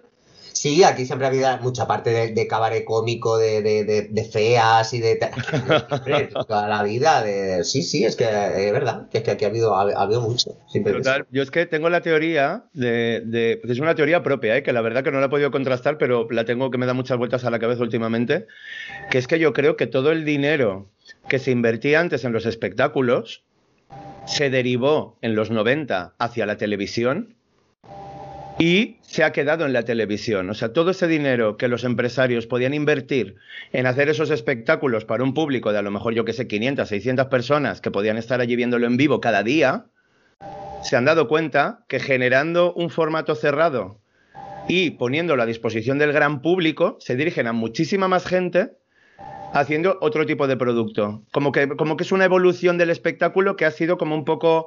Eh, eh, transgredida por la televisión sí, por la más media. pero también es porque ha cambiado la preferencia del público. Es decir, el público ahora se queda en su casa. Igual que ahora a través de internet dice, ¿qué para qué viera ahí? Se me conecta un directo y lo veo. Ah, bueno, porque la magia del directo es mucha. yo, creo que compensa mucho más la, el ir a un sitio. Pero es verdad que tienes el concepto de quedarte en el sillón. A mí por eso no me gustan los, los streaming o que retransmitan cuando estoy en un sitio. Porque digo, pero si el concepto es que la gente venga. O sea, ahora por el, ahora por el COVID, por ejemplo, actué en mi pueblo en Fuenlabrada y lo retransmitían porque como el aforo era muy limitado, pues bueno, quieren que la gente que se ha quedado sin entrada, que era gratuito, por ejemplo, pues que lo pueda ver. Entonces, a mí me parece bien, ¿no? Que ahora por, por el COVID, pues se, se apueste. Pero por otro lado, o, que se, o que se mezclen las dos cosas, me parece interesante las apuestas. Ya. Yo, de hecho, ahora he visto alguna función de teatro realizada, pensada la realización para vivo y, streaming, y está, y está, me parece que es, bueno para, explorar, pero de cara a que puedas, a que te puedan estar viendo en otra parte del mundo. Pero en, yo qué sé, eh, hay que cambiar el concepto. Tú estás en tu casa, y lo quiere perder del sillón. No hay este de salgo, esa ceremonia que había antes, además que para el teatro nos arreglábamos mucho, que hoy me ducho, me, pongo una ropa bonita, quedo con las amigas una horita antes, nos tomamos un, algo, meriendas, ves la función, luego cenas, o sea, es No deja de ser una acción social. Tanto, componente social que a mí, a mí me da pena de que se pierda porque, mm, bueno, y eso también lo da un poco las redes sociales, ese distanciamiento que supuestamente están para acercarnos, y a veces, a veces nos separan. El tú a tú. Yo ahora mira, lo que más disfruto en las últimas semanas, por ejemplo, con el Drag Race, es cuando quedo con Ana Locking en su casa con amigos y apagamos el móvil. Y no lo, no lo, miramos hasta las 12 o la 1 y tal. Estamos ahí hablando, vemos el programa, nos vemos, eh, lo padecemos juntas, nos criticamos juntas nosotras y, lo ves ahí con gente y luego, pues ya está. Y luego se. Me mola mucho el Drag Race que está consiguiendo juntar grupos y que se vuelva a hacer ese, e, esa piña como para ver algo. Quedar en casa para ver algo juntas, exacto. Es que ves, yo me doy cuenta que, que históricamente los espectáculos y demás grabados no veían la luz, incluso más a nivel musical quizás, no veían la luz la gira de fulanito, la gira de Michael Jackson, de Madonna, de yo qué sé, de Beyoncé, de Whitney Houston, no veían la luz hasta que no había terminado la gira a nivel más media. O sea, yo creo que ahí hay un error que dice, si tú tienes un espectáculo en activo, no tiene que, poder ser accesible para la gente desde su casa hasta que tú no consideres que ese espectáculo ya ha dado todo lo que tenía que dar en el mundo real. Yo estoy de acuerdo. O sea, a mí, por ejemplo, ¿por qué me va bien intimísimo? Porque no hay una imagen. Toma. Ni un vídeo. Entonces la gente dice, uy, ¿qué pasa ahí? Que no se ve nada, pero es que no, yo precisamente al ser un espectáculo de tan pequeño formato, de, tanta cercanía y tal, no quiero que haya teléfonos, ni nada, necesito que la gente venga al teatro y que pase por la experiencia del teatro y que cuando tú apagas el teléfono, oye, ahí, es que lo vives de otra manera. Porque estás mirándolo a través de la pantalla. Y entras a mi propuesta y entras a esa magia que es el espectáculo en vivo que es que estamos el artista y el público totalmente conectados y siendo conscientes que eso que compartimos ahí no se vuelve a repetir. Y, es el recuerdo se va a quedar en tu cabeza, que siempre es mucho mejor que lo que se queda en tu móvil. Siempre es mejor esa idealización y esa cosa tan bonita que se queda cuando tú has tenido un buen momento. Yo quiero que mi espectáculo se te quede ahí, no en tu teléfono. Yo creo que se quede en tu, en tu cabeza y en tu, y en tu vivencia personal. Igual que a mí, se me queda esa parte del, público que yo recibo, de tenerlos tan cerquita y, además espectáculo que ahí no, no, hay micro, no hay nada, ni para cantar ni para nada, que estamos pegados, bueno, ahora, ahora un poquito más distanciados. pegados a metro y medio. no, hay COVID, eh, es que tengo la, la, silla del primer, es que la, la tengo al, al, mismo nivel, yo no estoy ni más alto, estamos todos, eh, es, es una, una, una tertulia.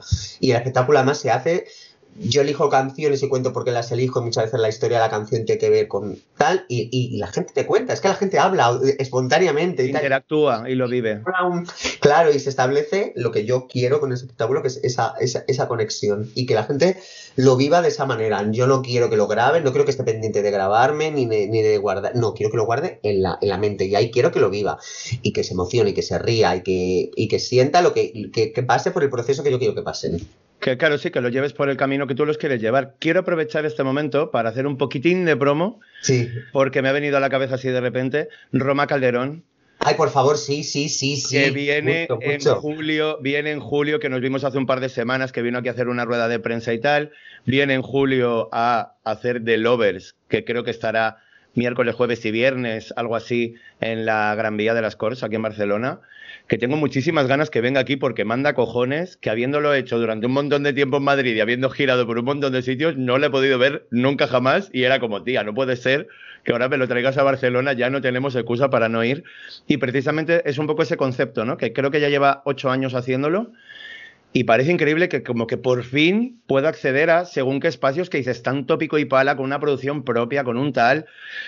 Cuesta, cuesta, ¿eh? Cuesta. O sea que pues me encanta que vaya a Roma y yo desde aquí lo recomiendo total porque es, otra cabaretera de pura cepa. No, es que me venía a la cabeza todo el rato además. Eh, y aparte buena gente. Y, también, es de las que, también es de las que intenta cuando ella abre una puerta intenta dejarla así para, para, la gente, para que el resto de artistas podamos aprovechar. Me consta, ¿eh? totalmente.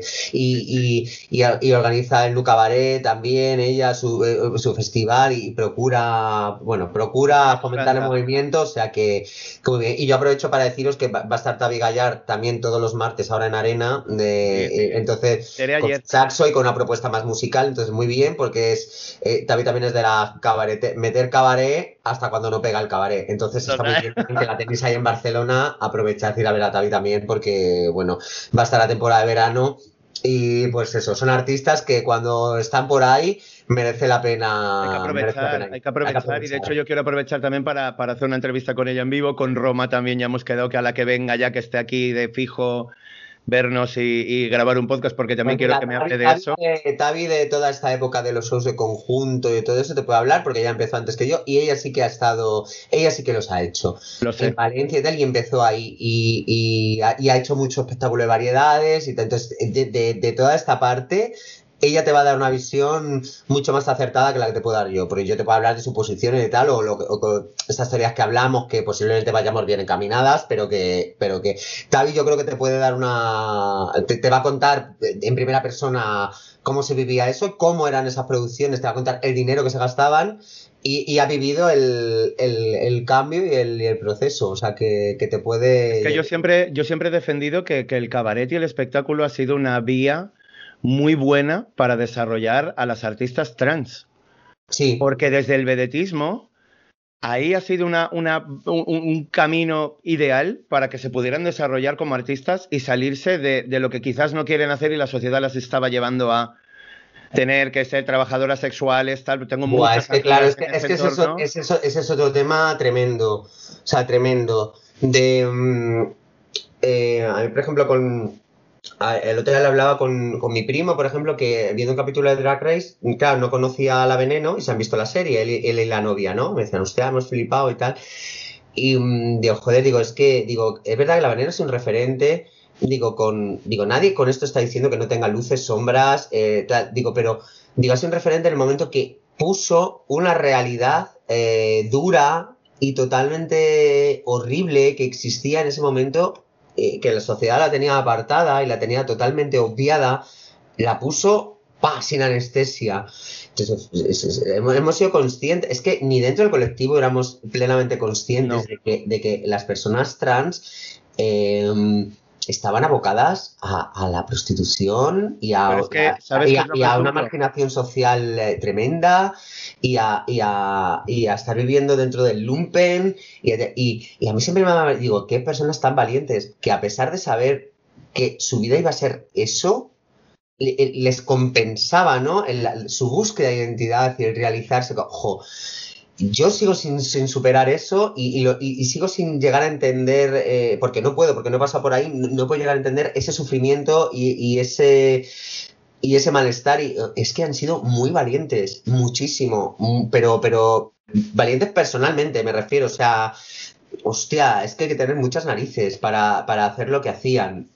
Entonces, eh, pues eh, claro, la que, la que podía destacar un poco en el espectáculo, pues se ahorraba lo otro, pero bueno, también en esa época estaba muy asociado, de esto te puedo hablar, hay muchas, el alterne, el medio tal, también yo ahora que me estaba leyendo la biografía de, de José Luis Manzano, que es un actor de películas kinky, que va muy íntimamente relacionado con el odio de la iglesia, eh, no me acuerdo del libro, eh, ¿cómo se llama? Me, vendrá y te lo diré porque es, una maravilla. Pero es verdad que también todo el mundo homosexual está muy asociado a la, prostitución, a mucho chaperío en, billares, en recreativos, en cines. Entonces estaba todo muy. Uf, era todo muy oculto, muy sucio, muy, sucio entre comillas, véase, ¿no? Pero todo muy, muy, muy marginal.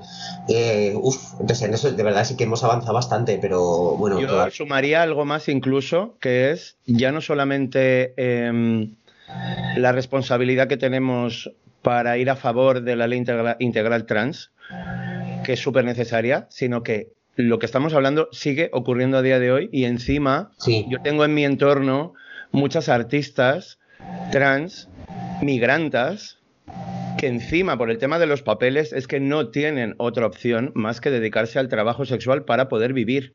Porque al no tener papeles no pueden ni siquiera buscar otra alternativa. O sea, ya no estamos hablando de, la ley trans, sino que estamos hablando que, que hay una parte del colectivo que es inmigrante. Total. Ha rejodido más todavía porque ni siquiera puede decidir si quiere un trabajo más o menos normativo, sino que es que ya están como, como en el final de la lista al, ojo público. Mira, nosotros en la, en la, pandemia, que nos contactó la Fundación 26 de diciembre, eh, porque trabajan con, personas mayores y atienden a, parte del colectivo trans, tienen un, tienen un programa de, inserción para que puedan para sacar a ahí y que puedan acceder a tal. Y precisamente ocurrió esto durante la pandemia, que la mayoría de migrantes trans habían quedado absolutamente sin nada y claro, como, como su única fuente de ingresos era el trabajo sexual, es que me acuerdo que contactaron con la prohibida directamente, eh, fue con la prohibida y la prohibida nos llamó aquí y a mí nos dijeron, es que nos están pidiendo que hagamos algo, pero es para comprar comida. Claro, ante eso, por supuesto, o sea, era para hacer bonos de comida, para hacer la compra. Que es lo ah, básico. Claro, yo, yo, lo he pensado, digo, joder, soy yo que las estoy pasando putas como artista, pero bueno, al fin y al cabo tengo la opción de que se me aplace la hipoteca, de aplazar la luz, eh, yo accedí a la ayuda de autónomos, entonces es verdad que yo lo tuve todo, no bien, iba a decir, no lo pasamos bien nadie, pero yo pude cubrir por lo menos el gasto de decir, vale, no me voy a quedar eh, en la calle mañana, y cuando te te dicen que hay gente que, te que los ayudes para, para bonos de comida, para que puedan ir al Carrefour a hacer una compra, y dices, hostias, ¿no? Pues eh, esto que tú dices, o, o la ley, eh, lo que tú, y que claro que es importante, que ¿Que se pueden debatir aspectos o que hay aspectos que se pueden hablar? Claro, yo siempre digo, por supuesto que sí, pero vamos a partir de un sí, no a partir de un no.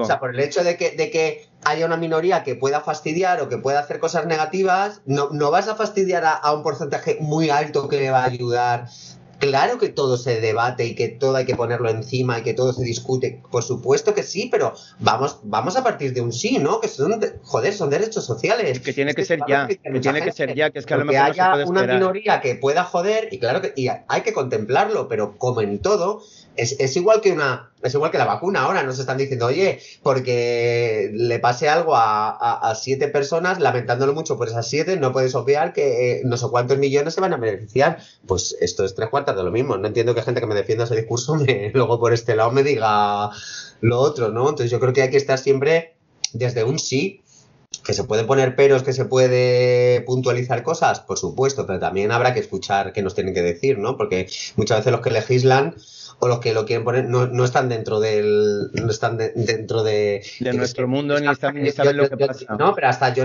dentro del colectivo trans yo puedo mostrar todo mi apoyo siempre lo, lo van a tener pero hay determinadas cosas que yo no, no me veo capaz de entrar, pero porque yo no lo vivo en primera persona. Tendré que escuchar que me cuentan. Claro. Yo no lo voy a vivir. Es como cuando um, me habla una mujer del aborto. yo, yo, podré, yo podré ayudar, podré ayudar en su causa, podré defender, podré entender, pero va a haber una parte. Puede ser aliada. Que no, puedo porque yo no lo voy a vivir jamás. Entonces, hay, hay momentos que yo no puedo entrar. Esa, esa persona siempre va a tener más, más que decir que yo.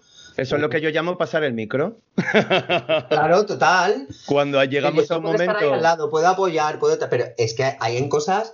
Yo qué sé, yo, yo de gente tan. Cuando escucho a hombres defendiendo el, no al aborto de, de esa manera tan y digo, pero digo, ¿tú qué defiendes? Es que tú nunca vas a abortar, tendrás que dejar, cállate, a, la mujer, o sea, espera, eh, eh, incluso hasta la postura contraria, pero deja que hablen las mujeres que son las que van a, las que realmente lo, eh, viven un embarazo y son las que se puedan ver en esa situación. Tú luego como hombre o como padre o como persona que está al lado, claro que tienes mucho que aportar, pero, pero joder, hay que entender que, es una cosa que vive, e, es exclusivo de, la mujer, dentro de, que cuando es una pareja, por supuesto, una responsabilidad compartida, pero es verdad que eso es, una Supremo de la mujer, de la mujer o de las personas con vagina, porque ahora ahí también tenemos otro melón que no vamos a abrir hoy. Sí, sí, no lo vamos a abrir. Que, ya, que ya total, ni, sanidad, ni sanidad especializada en asistir a hombres trans que puedan tener un embarazo, etcétera, etcétera. Eso ya lo, quiero mencionar aquí, pero, es, importante es un tema que creo que poco a poco va evolucionando y es verdad que yo sí que me voy encontrando por, por amigos y te me voy encontrando con profesionales de la salud que realmente se interesan y e, igual que he visto durante mucho tiempo, he visto la reacción totalmente contraria. Incluso he visto ahora hasta médicos de cabecera, a amigas mías trans, decir, oye, mira, a mí este, este tema se me va de las manos, creo que no te voy a atender bien, mira, te voy a pasar con esta otra persona que es más joven, que te puede ayudar más. Y he visto eso, ¿no? bueno, está muy bien que eso se vaya, e incluso ahora, me parece que era en Barcelona, eh, creo que vi en, en, una, en la universidad, querían hacer un, me parece que había un curso, no sé si era un posgrado o algo había como de, para, para, para especializarse. para especializarse en, atención, bueno, dentro de los endocrinos y de todo esto. Entonces, bueno, eh, a ver, vamos lentos, va la cosa despacio, pero bueno, afortunadamente creo que, va, que va la cosa avanzando y va un poco a lo que hemos hablado al principio, que, que, que a ver si pasamos a que no se cuestionen X cosas, que efectivamente una persona puede ser gestante, pues que lo sea. Y ya que si y, hay que, hay que, estar ahí. Ya sabrá cada uno lo que hace con su vida, ya sabrá la responsabilidad que adquiere, ya sabrá eh, todo lo que todo lo que conlleva. Pero bueno, yo en mi parte personal, todo lo que sea adquirir derechos y defender derechos, yo voy a estar pro. Luego, lo que te digo, podré poner mis objeciones o podré tener, no objeciones, o podré tener dudas que querré preguntar y esperaré que alguien que esté dentro me, me me aclare o me quiera o me explique o me dé su punto de vista eh, para yo pues, pues valorar para tener una, opinión más, más completa. Pero bueno, siempre partiendo de un sí, creo que es Total. Total, no, no, no, estoy totalmente de acuerdo contigo. Y ya para terminar, que llevamos aquí un buen rato de palí, que guapa. Nos hemos juntado y podríamos seguir hablando de otro montón de cosas más que ya vendrán y yo qué sé. Me gustaría que, que, nos contaras y que dejáramos aquí grabado en el podcast qué proyectos que puedas contar tienes de aquí en adelante para, para, para, el próximo año o alguna cosita que quieras pues mira, ahora, hay, ahora, hay, cosas que no, no, te puedo contar por ocho días, porque se, ah. se, van a anunciar, muchas cosas dentro de ocho días, entonces no te puedo contar, pero bueno, eh, o sea, que decirte, ya era muy bien porque tengo prácticamente ocupado hasta, hasta finales de, este año con, Son buenísimas cosas chulas que ya, ya, ya veréis que se anunciarán y cosas están relacionadas con, con, el, con el programa, o sea, viene, viene por allí.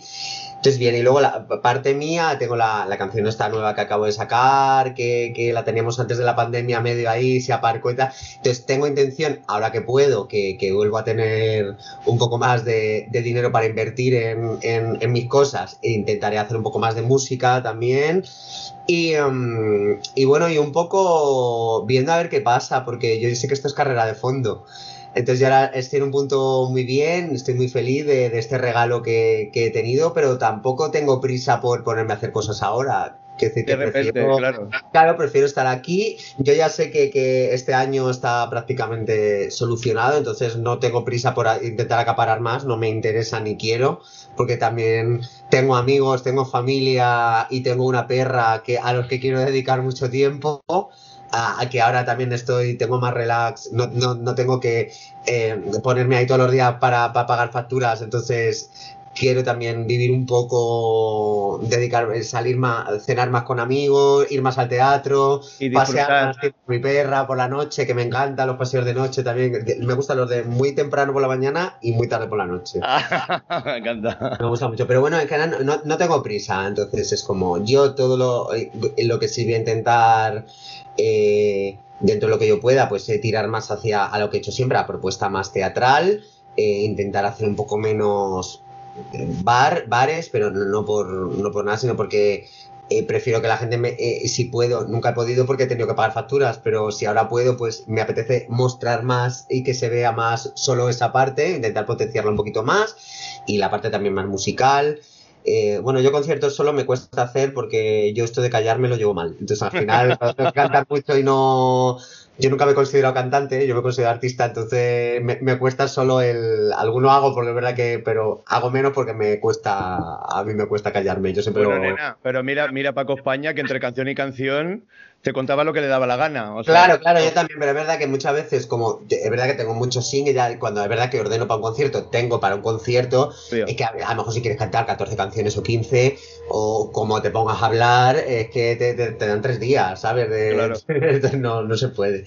Así que eso, proyecto ya te digo, eh, no lo puedo contar todavía, pero está orientado a teatro, entonces me hace muy feliz. Y bueno, y lo que depende de mí, pues de momento tranquilidad a ver qué ocurre, que en general pinta que es bueno, la mayoría, sobre todo porque, bueno, puedo llegar a más gente y he comprobado cuando dice intimísimo alguna cosa que ha habido la que, la gente se interesa y compra entradas, entonces pues, pues bueno, mi, mi, a mí lo de los seguidores o tal me preocupa el punto de que yo quiero gente que se interese por, por lo que yo, bueno, quiero, que que, que se acerque cada uno por lo que quiera, lógicamente, pero y, bueno, yo quizá por mi perfil tengo seguidores a lo mejor un poco más mayores, ahora se está acercando gente más joven, pero es, pero es verdad que en general yo siempre tengo un público más o menos un, como a partir de 30, más de 30, que bueno, pues eh, sí que son pues más de, querer pagar una entrada, sentarse de una manera más tranquila. Ver, disfrutarte en, un, en una cercanía distinta, en una tranquilidad, en una calma, en un teatro. Puede tener menos cercanía por, por las cosas que están apalabradas, pero,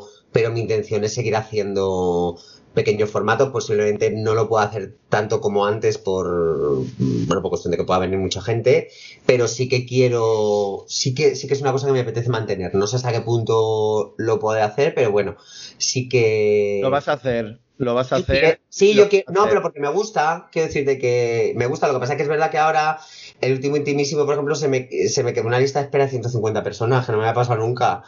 ¿Sabes? Y, también me, sí, está muy bien por un lado, pero también de verdad te prometo que me lo paso mal por, por la gente que se queda.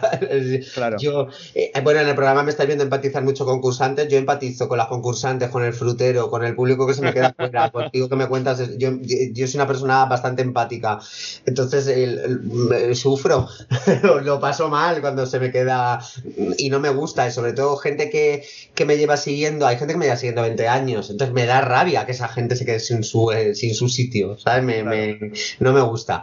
Pero bueno, quiero decir que todo tiene sus pros, sus contras y bueno, hay que poder llegar a más público pues implica que más veces, pues, pues, eh, pues no te puedes dedicar tanto a, otras cosas, pero bueno, eh, yo qué sé, que todo tiene... Yo intentaré compensar lo más que pueda, básicamente. Te voy a decir, voy a decir que, que realmente me has dicho lo que me esperaba y lo que me imaginaba, sinceramente porque yo te veo carnet de teatro total, independientemente a cualquier otra cosa que puedas hacer, yo te veo ahí y te veo igual de cabaretera a, como tú lo, lo Oye, pero la, la tele me ha, la tele me ha gustado.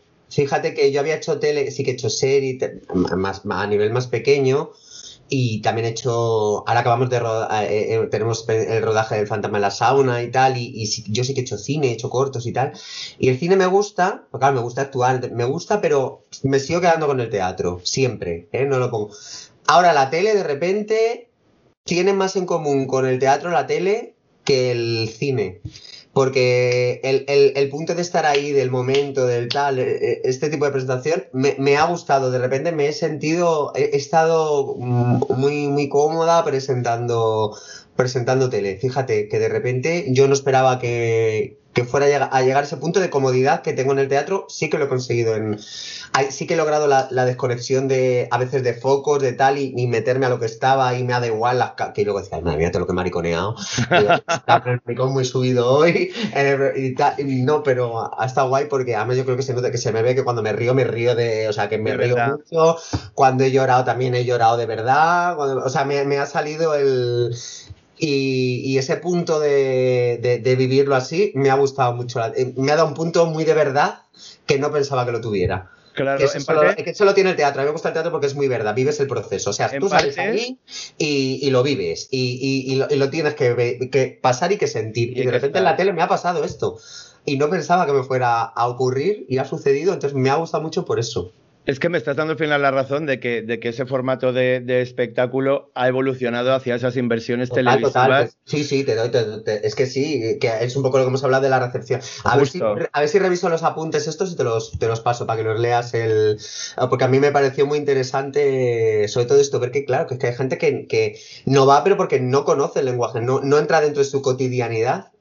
claro. claro, el, ocio era, era, era, el que era y estaba lo que estaba. En el, en, el, en el siglo de oro, lo más social que había era el corral de comedia a ver una obra de teatro. Se juntaba y toda la sociedad. Claro. Y era súper representativo y era todo el mundo, porque era lo único que había. Entonces era el acto social por antonomasia, era, era el teatro. Y ahí la gente se veía, se criticaba, de ahí surgía todo, todas las conversaciones. Eran los puntos de, encuentro, los puntos de encuentro, exacto. Claro, claro. El artístico. Claro, era total. No, no, me encanta. Pues, Supreme. Lo principal con este podcast, y que ya te lo dije el año pasado sin saber absolutamente nada de Drag Race, y para quien esté escuchando el podcast, quiero que quede claro y que quede constancia aquí, que, que lo principal por lo que estoy entrevistándote hoy, que estamos teniendo esta charla, ¿no? Es para que la gente conozca la Supreme que yo he podido detectar desde el exterior y que quizás no conozcan a través del formato televisivo, que conozcan a la Supreme que no está hablando única y exclusivamente de Drag Race, que no ha nacido de repente por un programa de televisión, que conozcan la parte como más personal y esa parte más, más esencial de, tu, de tu interior como artista, ¿no? Y que no vaya todo enfocado hacia un producto televisivo que al final aparece, desaparece, va bien y demás, pero que, que tú prevaleces a lo largo de los años trabajando en la escena, ¿no? Y a nivel escénico, yo siempre he defendido mucho eso cuando ha habido mucho, sabes tú, el momento rumores de, ay, ¿quién será la presentadora? ¿Quién tal? Ay, Suprema, y pues no la conozco. ¿Y tú qué opinas? ¿Y tú qué tal? Y yo decía, Suprema me parece maravillosa por el bagaje escénico que tiene, independientemente a, la imagen o a lo que pueda proyectar como presentadora en un programa de televisión. O sea, de base, yo he defendido siempre que sabes lo que estás haciendo y que te preocupas por hacer bien lo que estás haciendo. Simplemente así y, llanamente. Entonces, te quiero agradecer, Máximo, que me hayas regalado tu voz para este podcast y que, y que las oyentes puedan descubrir una, una Supreme con muchas más capas de, de emoción y muchas más capas de persona de lo que se puede ver simplemente en televisión. Entonces, súper agradecidísima estoy y, muchísimas gracias. Un placer para mí, de verdad. El, regalo para mí, el, una, entrevistas así, las que podemos hablar de todo y de referencias y de historia. me, me, gusta mucho, por lo, que te, por lo que te digo que se está perdiendo un poco la, la charla y la conversación y yo, yo, soy muy, muy pro charla y muy pro conversación y me agrada mucho poder, poderlo hacer. La verdad que sí. Qué guay. Pues nada, amiga, muchísimas gracias. Espero que nos veamos pronto. A ver sí. Espero que vengas por Barcelona. Sí, voy a ir. Ya, ya te lo digo que sí. Yo lo sé, lo sé, pero como tampoco puedo decir nada, a mí también me llegan cosas. bueno, de momento el 28 voy al, al, al acto institucional que hay de, de presentación de orgullo y tal, que, que, además ya muy bien porque me veo con la Sharon, que hace mucho que no, que no la veo también y, ya nos juntamos y que, eso es maravilla, esta mujer también siempre, eh, tenerla cerquita. Y, o sea, que de momento, lo que pasa es que el 28 voy y vengo, pero luego ya te Volverás, volverás. como estaré por ahí días, ya cuando eso, y yo ya como por edad creo que ya el miércoles puedo pedir la autocita, ya me vacuno y todo eso, entonces ya tendré mi vacuna, mi todo, ya cuando vaya nos tomamos un, café tranquilamente. Por favor, por favor. Además, mira, con Sharon ahora que... No, será solo ir y venir. Ya, ya, que estaré algunos días, imagino, o sea, que, ya ahí, eso lo tenemos ahí emplazado, que, nos, nos, tomamos ahí un café o comemos o cenamos o paseamos, que ya podremos hacerlo un poco más, o sea que... Acepto, acepto. Pues muchísimas gracias. Ay, quería decirle, Sharon, que yo siempre os he visto como un punto muy, como un punto muy de conexión de engranaje, porque la trayectoria obviamente con distinto tipo de espectáculo y tal, pero esencialmente veo muchísimos puntos en común y muchísimos puntos de conexión con las dos porque sois muy... es, que creo que, igual que Sharon tiene un, concepto teatral y tiene una también de baile, entonces la danza es muy exigente y muy disciplinada, entonces eh, eh, y, es que no le tenemos respeto a la, a la, profesión y a determinados espacios. Por ejemplo, para mí el teatro es un templo. En serio, yo me lo tomo como un templo y le tengo mucho respeto, tanto al teatro en sí como al público que paga la entrada y se sienta. Entonces, mm, de verdad, y, a mí el entretener es una cosa que yo me la tomo muy en serio y creo que a Sharon le pasa lo mismo. Eh, no, sale a cualquier cosa. No. Sale, sale con una idea muy clara de, lo que quiere mostrar, de lo que quiere hacer y tal. Aparte que es una persona con un talento mm, increíble, increíble. increíble. Y claro, si aparte del talento natural añades trabajo para, para eso canalizarlo y perfeccionarlo, pues claro, tienes un artista como, con esto a mí me, me, me apasiona a mí me encanta. O sea, Sharon me parece una. Es lo más, es lo más de verdad. Tiene, tiene, tiene aura. Es lo que hablamos, que esto lo hablaba con, con Marvin Salas, que es como ese tipo de artistas que tienen magia. Bueno, y Marvin, eh, eh, bueno, es que de los que me han nombrado, que es que claro, estamos hablando de gente muy. que las de Barcelona guay. son yo, yo una razón de dedicarme a actuar es porque disfruto mucho viendo a la gente que actúa. Entonces, yo, yo es verdad que yo como artista seré mejor o peor. Ahora, como público soy estupendo, ya te puedo asegurar. Yo como público, yo voy muy a favor, siempre. Voy, muy con mucha predisposición a que me guste lo que veo. Y si de repente me algo me chirría un poco, ya digo, claro, que el pobre con el sonido que tiene, o es que con, con, el espacio que no sé qué. O sea, intento además justificar, es verdad, y me sale natural hacerlo así porque, desde la porque lo vivo desde dentro. Y, y, no lo, y cuando lo vi, no me gusta vivirlo de la crítica, todo lo contrario, me gusta vivirlo desde, desde que sé muchas veces las carencias que hay y el valor mucho cómo lo, cómo lo soluciona quien esté ahí arriba del escenario. Es maravilla. a mí es una persona que me hace disfrutar mucho, me encanta cómo canta, tiene mucho gusto. Aparte que cante bien. elegante, Tiene gusto para cantar. Mm. Sabes que muchas veces hay gente que tiene muy buena voz, pero no tiene, no tiene, tiene, gusto, tiene estilo, la jodía. O sea, cómo, cómo, cómo acaricia, cómo envuelve las canciones, ¿no? Luego la imagen es guapísima, o sea, me, todo, todo, me gusta. Lo tiene todo. Me gusta, me gusta. me gusta personalmente es gente que te enriquece a la hora de hablar, de conversar, pues es muy agradable. Quedar con ella para tomarte un café, para pasear, pues es muy agradable. O sea, se comparte, cuando tocan bolos o viajes o tal, con gente así, dice, pues qué gusto, ¿no? Pues qué bien. qué gusto de verte, hija. para terminar ya, terminar, terminar, terminar, porque me ha vuelto a venir a la cabeza y ya terminamos con, la charla. Eh, travestí. Sí. El libro. Sí. ¿Qué opinas de, esa reliquia que yo puedo comparar volviendo a, Álvaro Retana? a Historia del Arte Frívolo, por favor, que hace poco lo he podido conseguir en PDF, que llevaba años buscándolo y, al final se ha podido digitalizar ah, y he podido tener una copia en PDF. Y el otro día le mandé a Mista el, libro del arte frívolo para que le echara un vistazo porque dije, veo paralelismos máximos de conexión entre este libro que recuperaba a todas las cupletistas y las transformistas de, la Segunda República, de los años 20, de los años 30. O sea, hizo un, para mí es como una Biblia del artisteo ¿no? de la época y de los referentes de la época que, estaban en escena y que entretenían al público y que estaban haciendo algo transgresor, ¿no? la, la gran mayoría de ellas. ¿Qué opinas de ese libro? Porque tú estás en el libro. Vamos a hacer un poquito de, oda al libro. Me, parece una maravilla. Lo único que, que Misa lo deja muy claro, que es su visión. Que no, pretende, claro, porque a veces que le dice a la gente, y no va a estar, y claro, es su visión, que es, es un punto de vista personal, súper personal, que dentro de eso es muy variado el libro, pero es un punto de vista muy personal y que a mí me parece bien que sea así, porque se intenta, creo que se intenta abarcar como... No se puede hacer. Todo, igual queda, queda muy impersonal y, no, y, no y, pierde parte de la esencia, ¿no? Entonces, eso me parece maravilloso. Luego, eh, hay gente que a mí sí me van a hacer entrevista, hay algunos artistas que sí tenemos entrevista, la va a hacer Valeria Vegas, entonces pues me parece una maravilla.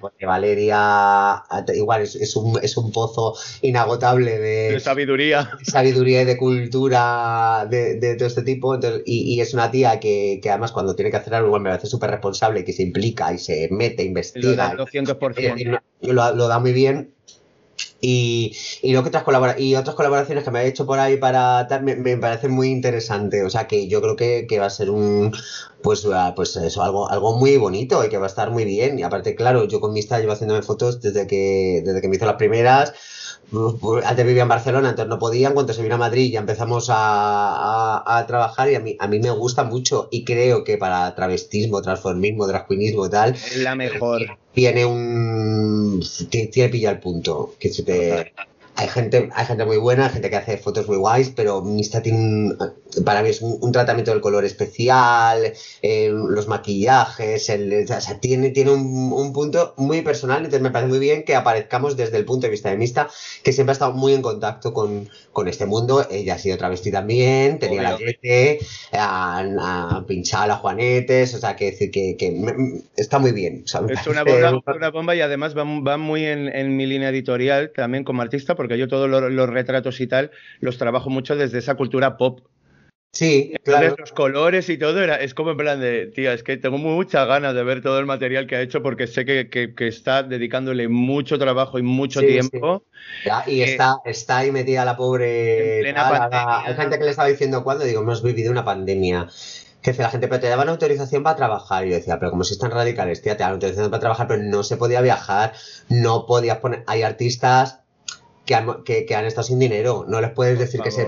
O sea, hay que, pues, hay, hay, que empatizar un poco. Y luego, lógicamente, ha estado haciendo Mr. Drag Race porque le salía a hacer la foto fija, lo ha hecho ahora está haciendo otros trabajos, es que tiene, hay que aprovechar que ahora se retoma también la cosa, entonces digo, la gente tiene que empatizar un poco, que no es que se pueda hacer, el libro va a salir, la gente... No, pero que es un trabajo de fondo que también lleva investigación.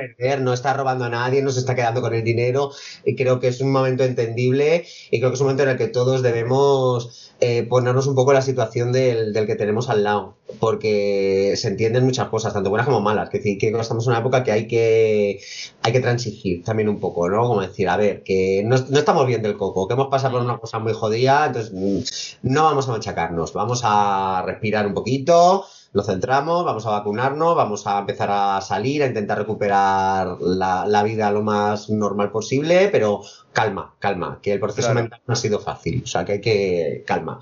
Hay que, ir piano. yo creo que va a ser una puta maravilla, pero bueno. Yo para mí es un regalo. también soy poco objetiva, bueno, poco objetiva, que decirte. Trabajo con Mista porque considero que es muy buen artista pero aparte, claro, ahí también me, me, sale la me sale la amistad y bueno, y entonces saco el, el, orgullo de, el amiga y de madre, lo saco, ¿no? Porque, y aparte me hace mucha ilusión estar ahí. En, en medio de todo eso me, me, encanta estar ahí. Y tenemos una idea para mis fotos y al final ahora creo que vamos a hacer otras eh, y, y, van a estar muy buenas. No te adelanto nada, pero creo que van a estar muy guays. Eso es lo que me gusta, sobre todo el, el que valoro de Mista muchas cosas, que es, aparte de, de la implicación, eh, yo me lo tomo como un regalo, por eso, siendo un regalo, no podemos exigir nada como, como consumidores, ni como público, ni como nada. O sea, es como nos vas a hacer un regalo que flipas, un regalo que yo considero que será histórico y que de aquí a cuando pasen muchos años va a ser un libro de referencia por muchísimos motivos, que incluso ahora yo creo que ni siquiera nos lo imaginamos, pero no somos capaces de la trascendencia que puede tener. Y yo soy muy de de dejar constancia de las cosas porque sé que con el tiempo tienen mucho más valor y creo que es un regalazo y, realmente me gusta también que no es vaga, que no dice, ah, como ya tengo hecho material y puedo tirar de este, pues tiro con esto para adelante y ya toma por culo. No, si todavía veo que le puedo dar un giro de tuerca, aunque sea última hora, dos horas antes de que entre en máquinas, lo voy a hacer porque no soy vaga. Sí, sí, porque yo te digo, de hecho, fotos mías, yo creo que, que estas que vamos a base la cuarta. Luego al final, claro, como se nos pasa tiempo, pues, ay, es que ahora de repente estoy haciendo estos colores en el maquillaje que nos va mejor y tal. Y ahora, y la estamos haciendo en plato y ahora me metió a mí en el coño que, que las íbamos a hacer en un exterior, que me vino, se me fue un poco la olla y se me vino, y a la mista le gustó la idea, entonces, que posible, entonces posiblemente hagamos. Pero igual le digo, chica, pues tú ahora tienes un poquito más de tiempo. Yo ahora, pues venga, puedo poner un poco más de dinero, pues venga, pues. Y a por ello. Nos cuesta tres semanas más de retraso. Pues chica, pues se hace. Porque luego eso queda ahí para toda la vida, lo que tú dices queda para toda la vida y, y ya está. Y se queda es importante, es importante y las cosas necesitan su tiempo, ni más ni menos. Pues Suprem. Muchísimas gracias. Nos hemos ido a, una hora tres cuartos de podcast. Madre mía de mi vida. Si alguien ha llegado hasta ahora, hasta esta un la Gran Vía, como digo yo. Nos lo diga, que le haremos un regalo o, le invitamos al café este en Barcelona cuando esté yo por ahí, que se venga. Porque si ha llegado hasta aquí, eh, eh, merece la pena para, para, charla. Total, total, total. Muchísimas gracias y, de verdad un, un placer tenerte y compartir contigo toda esta experiencia porque, porque sinceramente creo que, que, tienes mucho que aportar y que el programa, bajo mi punto de vista, se te queda corto a nivel esencial. Eso es una opinión mía y punto, no tiene que ser ni mejor ni peor, es mi opinión. Creo que puedes aportar muchísimo más, que aportas muchísimo más y, y, que, y que ahora estás en una posición muy rica y de mucha responsabilidad, que no se nos olvide a las mariconas, a las bolleras, a las travestis del colectivo, que esa responsabilidad eh, es heavy y, que, y que yo, vamos, eternamente agradecida por, por todo lo que puedas hacer, porque considero que esas pequeñas ventanas abren eh, ventanitas más pequeñas para proyectos como el mío, que al final lo, lo, hago desde las alcantarillas del Raval de Barcelona y de vez en cuando cruzo la Gran Vía para ver qué pasa por ahí arriba. Entonces me gusta mucho el que sigan estando esos puntos de unión y que no se vea como que el colectivo está fragmentado, sino al revés, que somos conscientes de todo lo que hay. Estamos, eso, estamos intentando hacer el camino. Exacto. Así que muchísimas gracias y, nos escuchamos muy prontito. Claro que sí, claro que sí. Y para todos nuestros oyentes, eh, estoy preparando cosas, no me da la vida. Tenemos tres exposiciones funcionando ahora mismo. Estamos con el, el, montaje, porque ya están terminados casi de rodar los dos documentales que estamos haciendo, tanto el de neotravestismo como el de desgeneradas. Son unos proyectazos increíbles, lo estamos haciendo con los recursos que tenemos. También todo requiere su tiempo, entonces no estoy como súper activa con el podcast, pero tengo muchas cositas ahí preparadas divinas que, os iré presentando. Así que nos escuchamos muy prontito. Un besito muy grande, que tengáis muy buen mes del orgullo, que yo lo celebro todos los meses del año, pero este mes es mucho más especial por, por toda la carga histórica que tiene. Y Suprem, un besito muy grande. Un beso, muchas gracias. Chao, chao.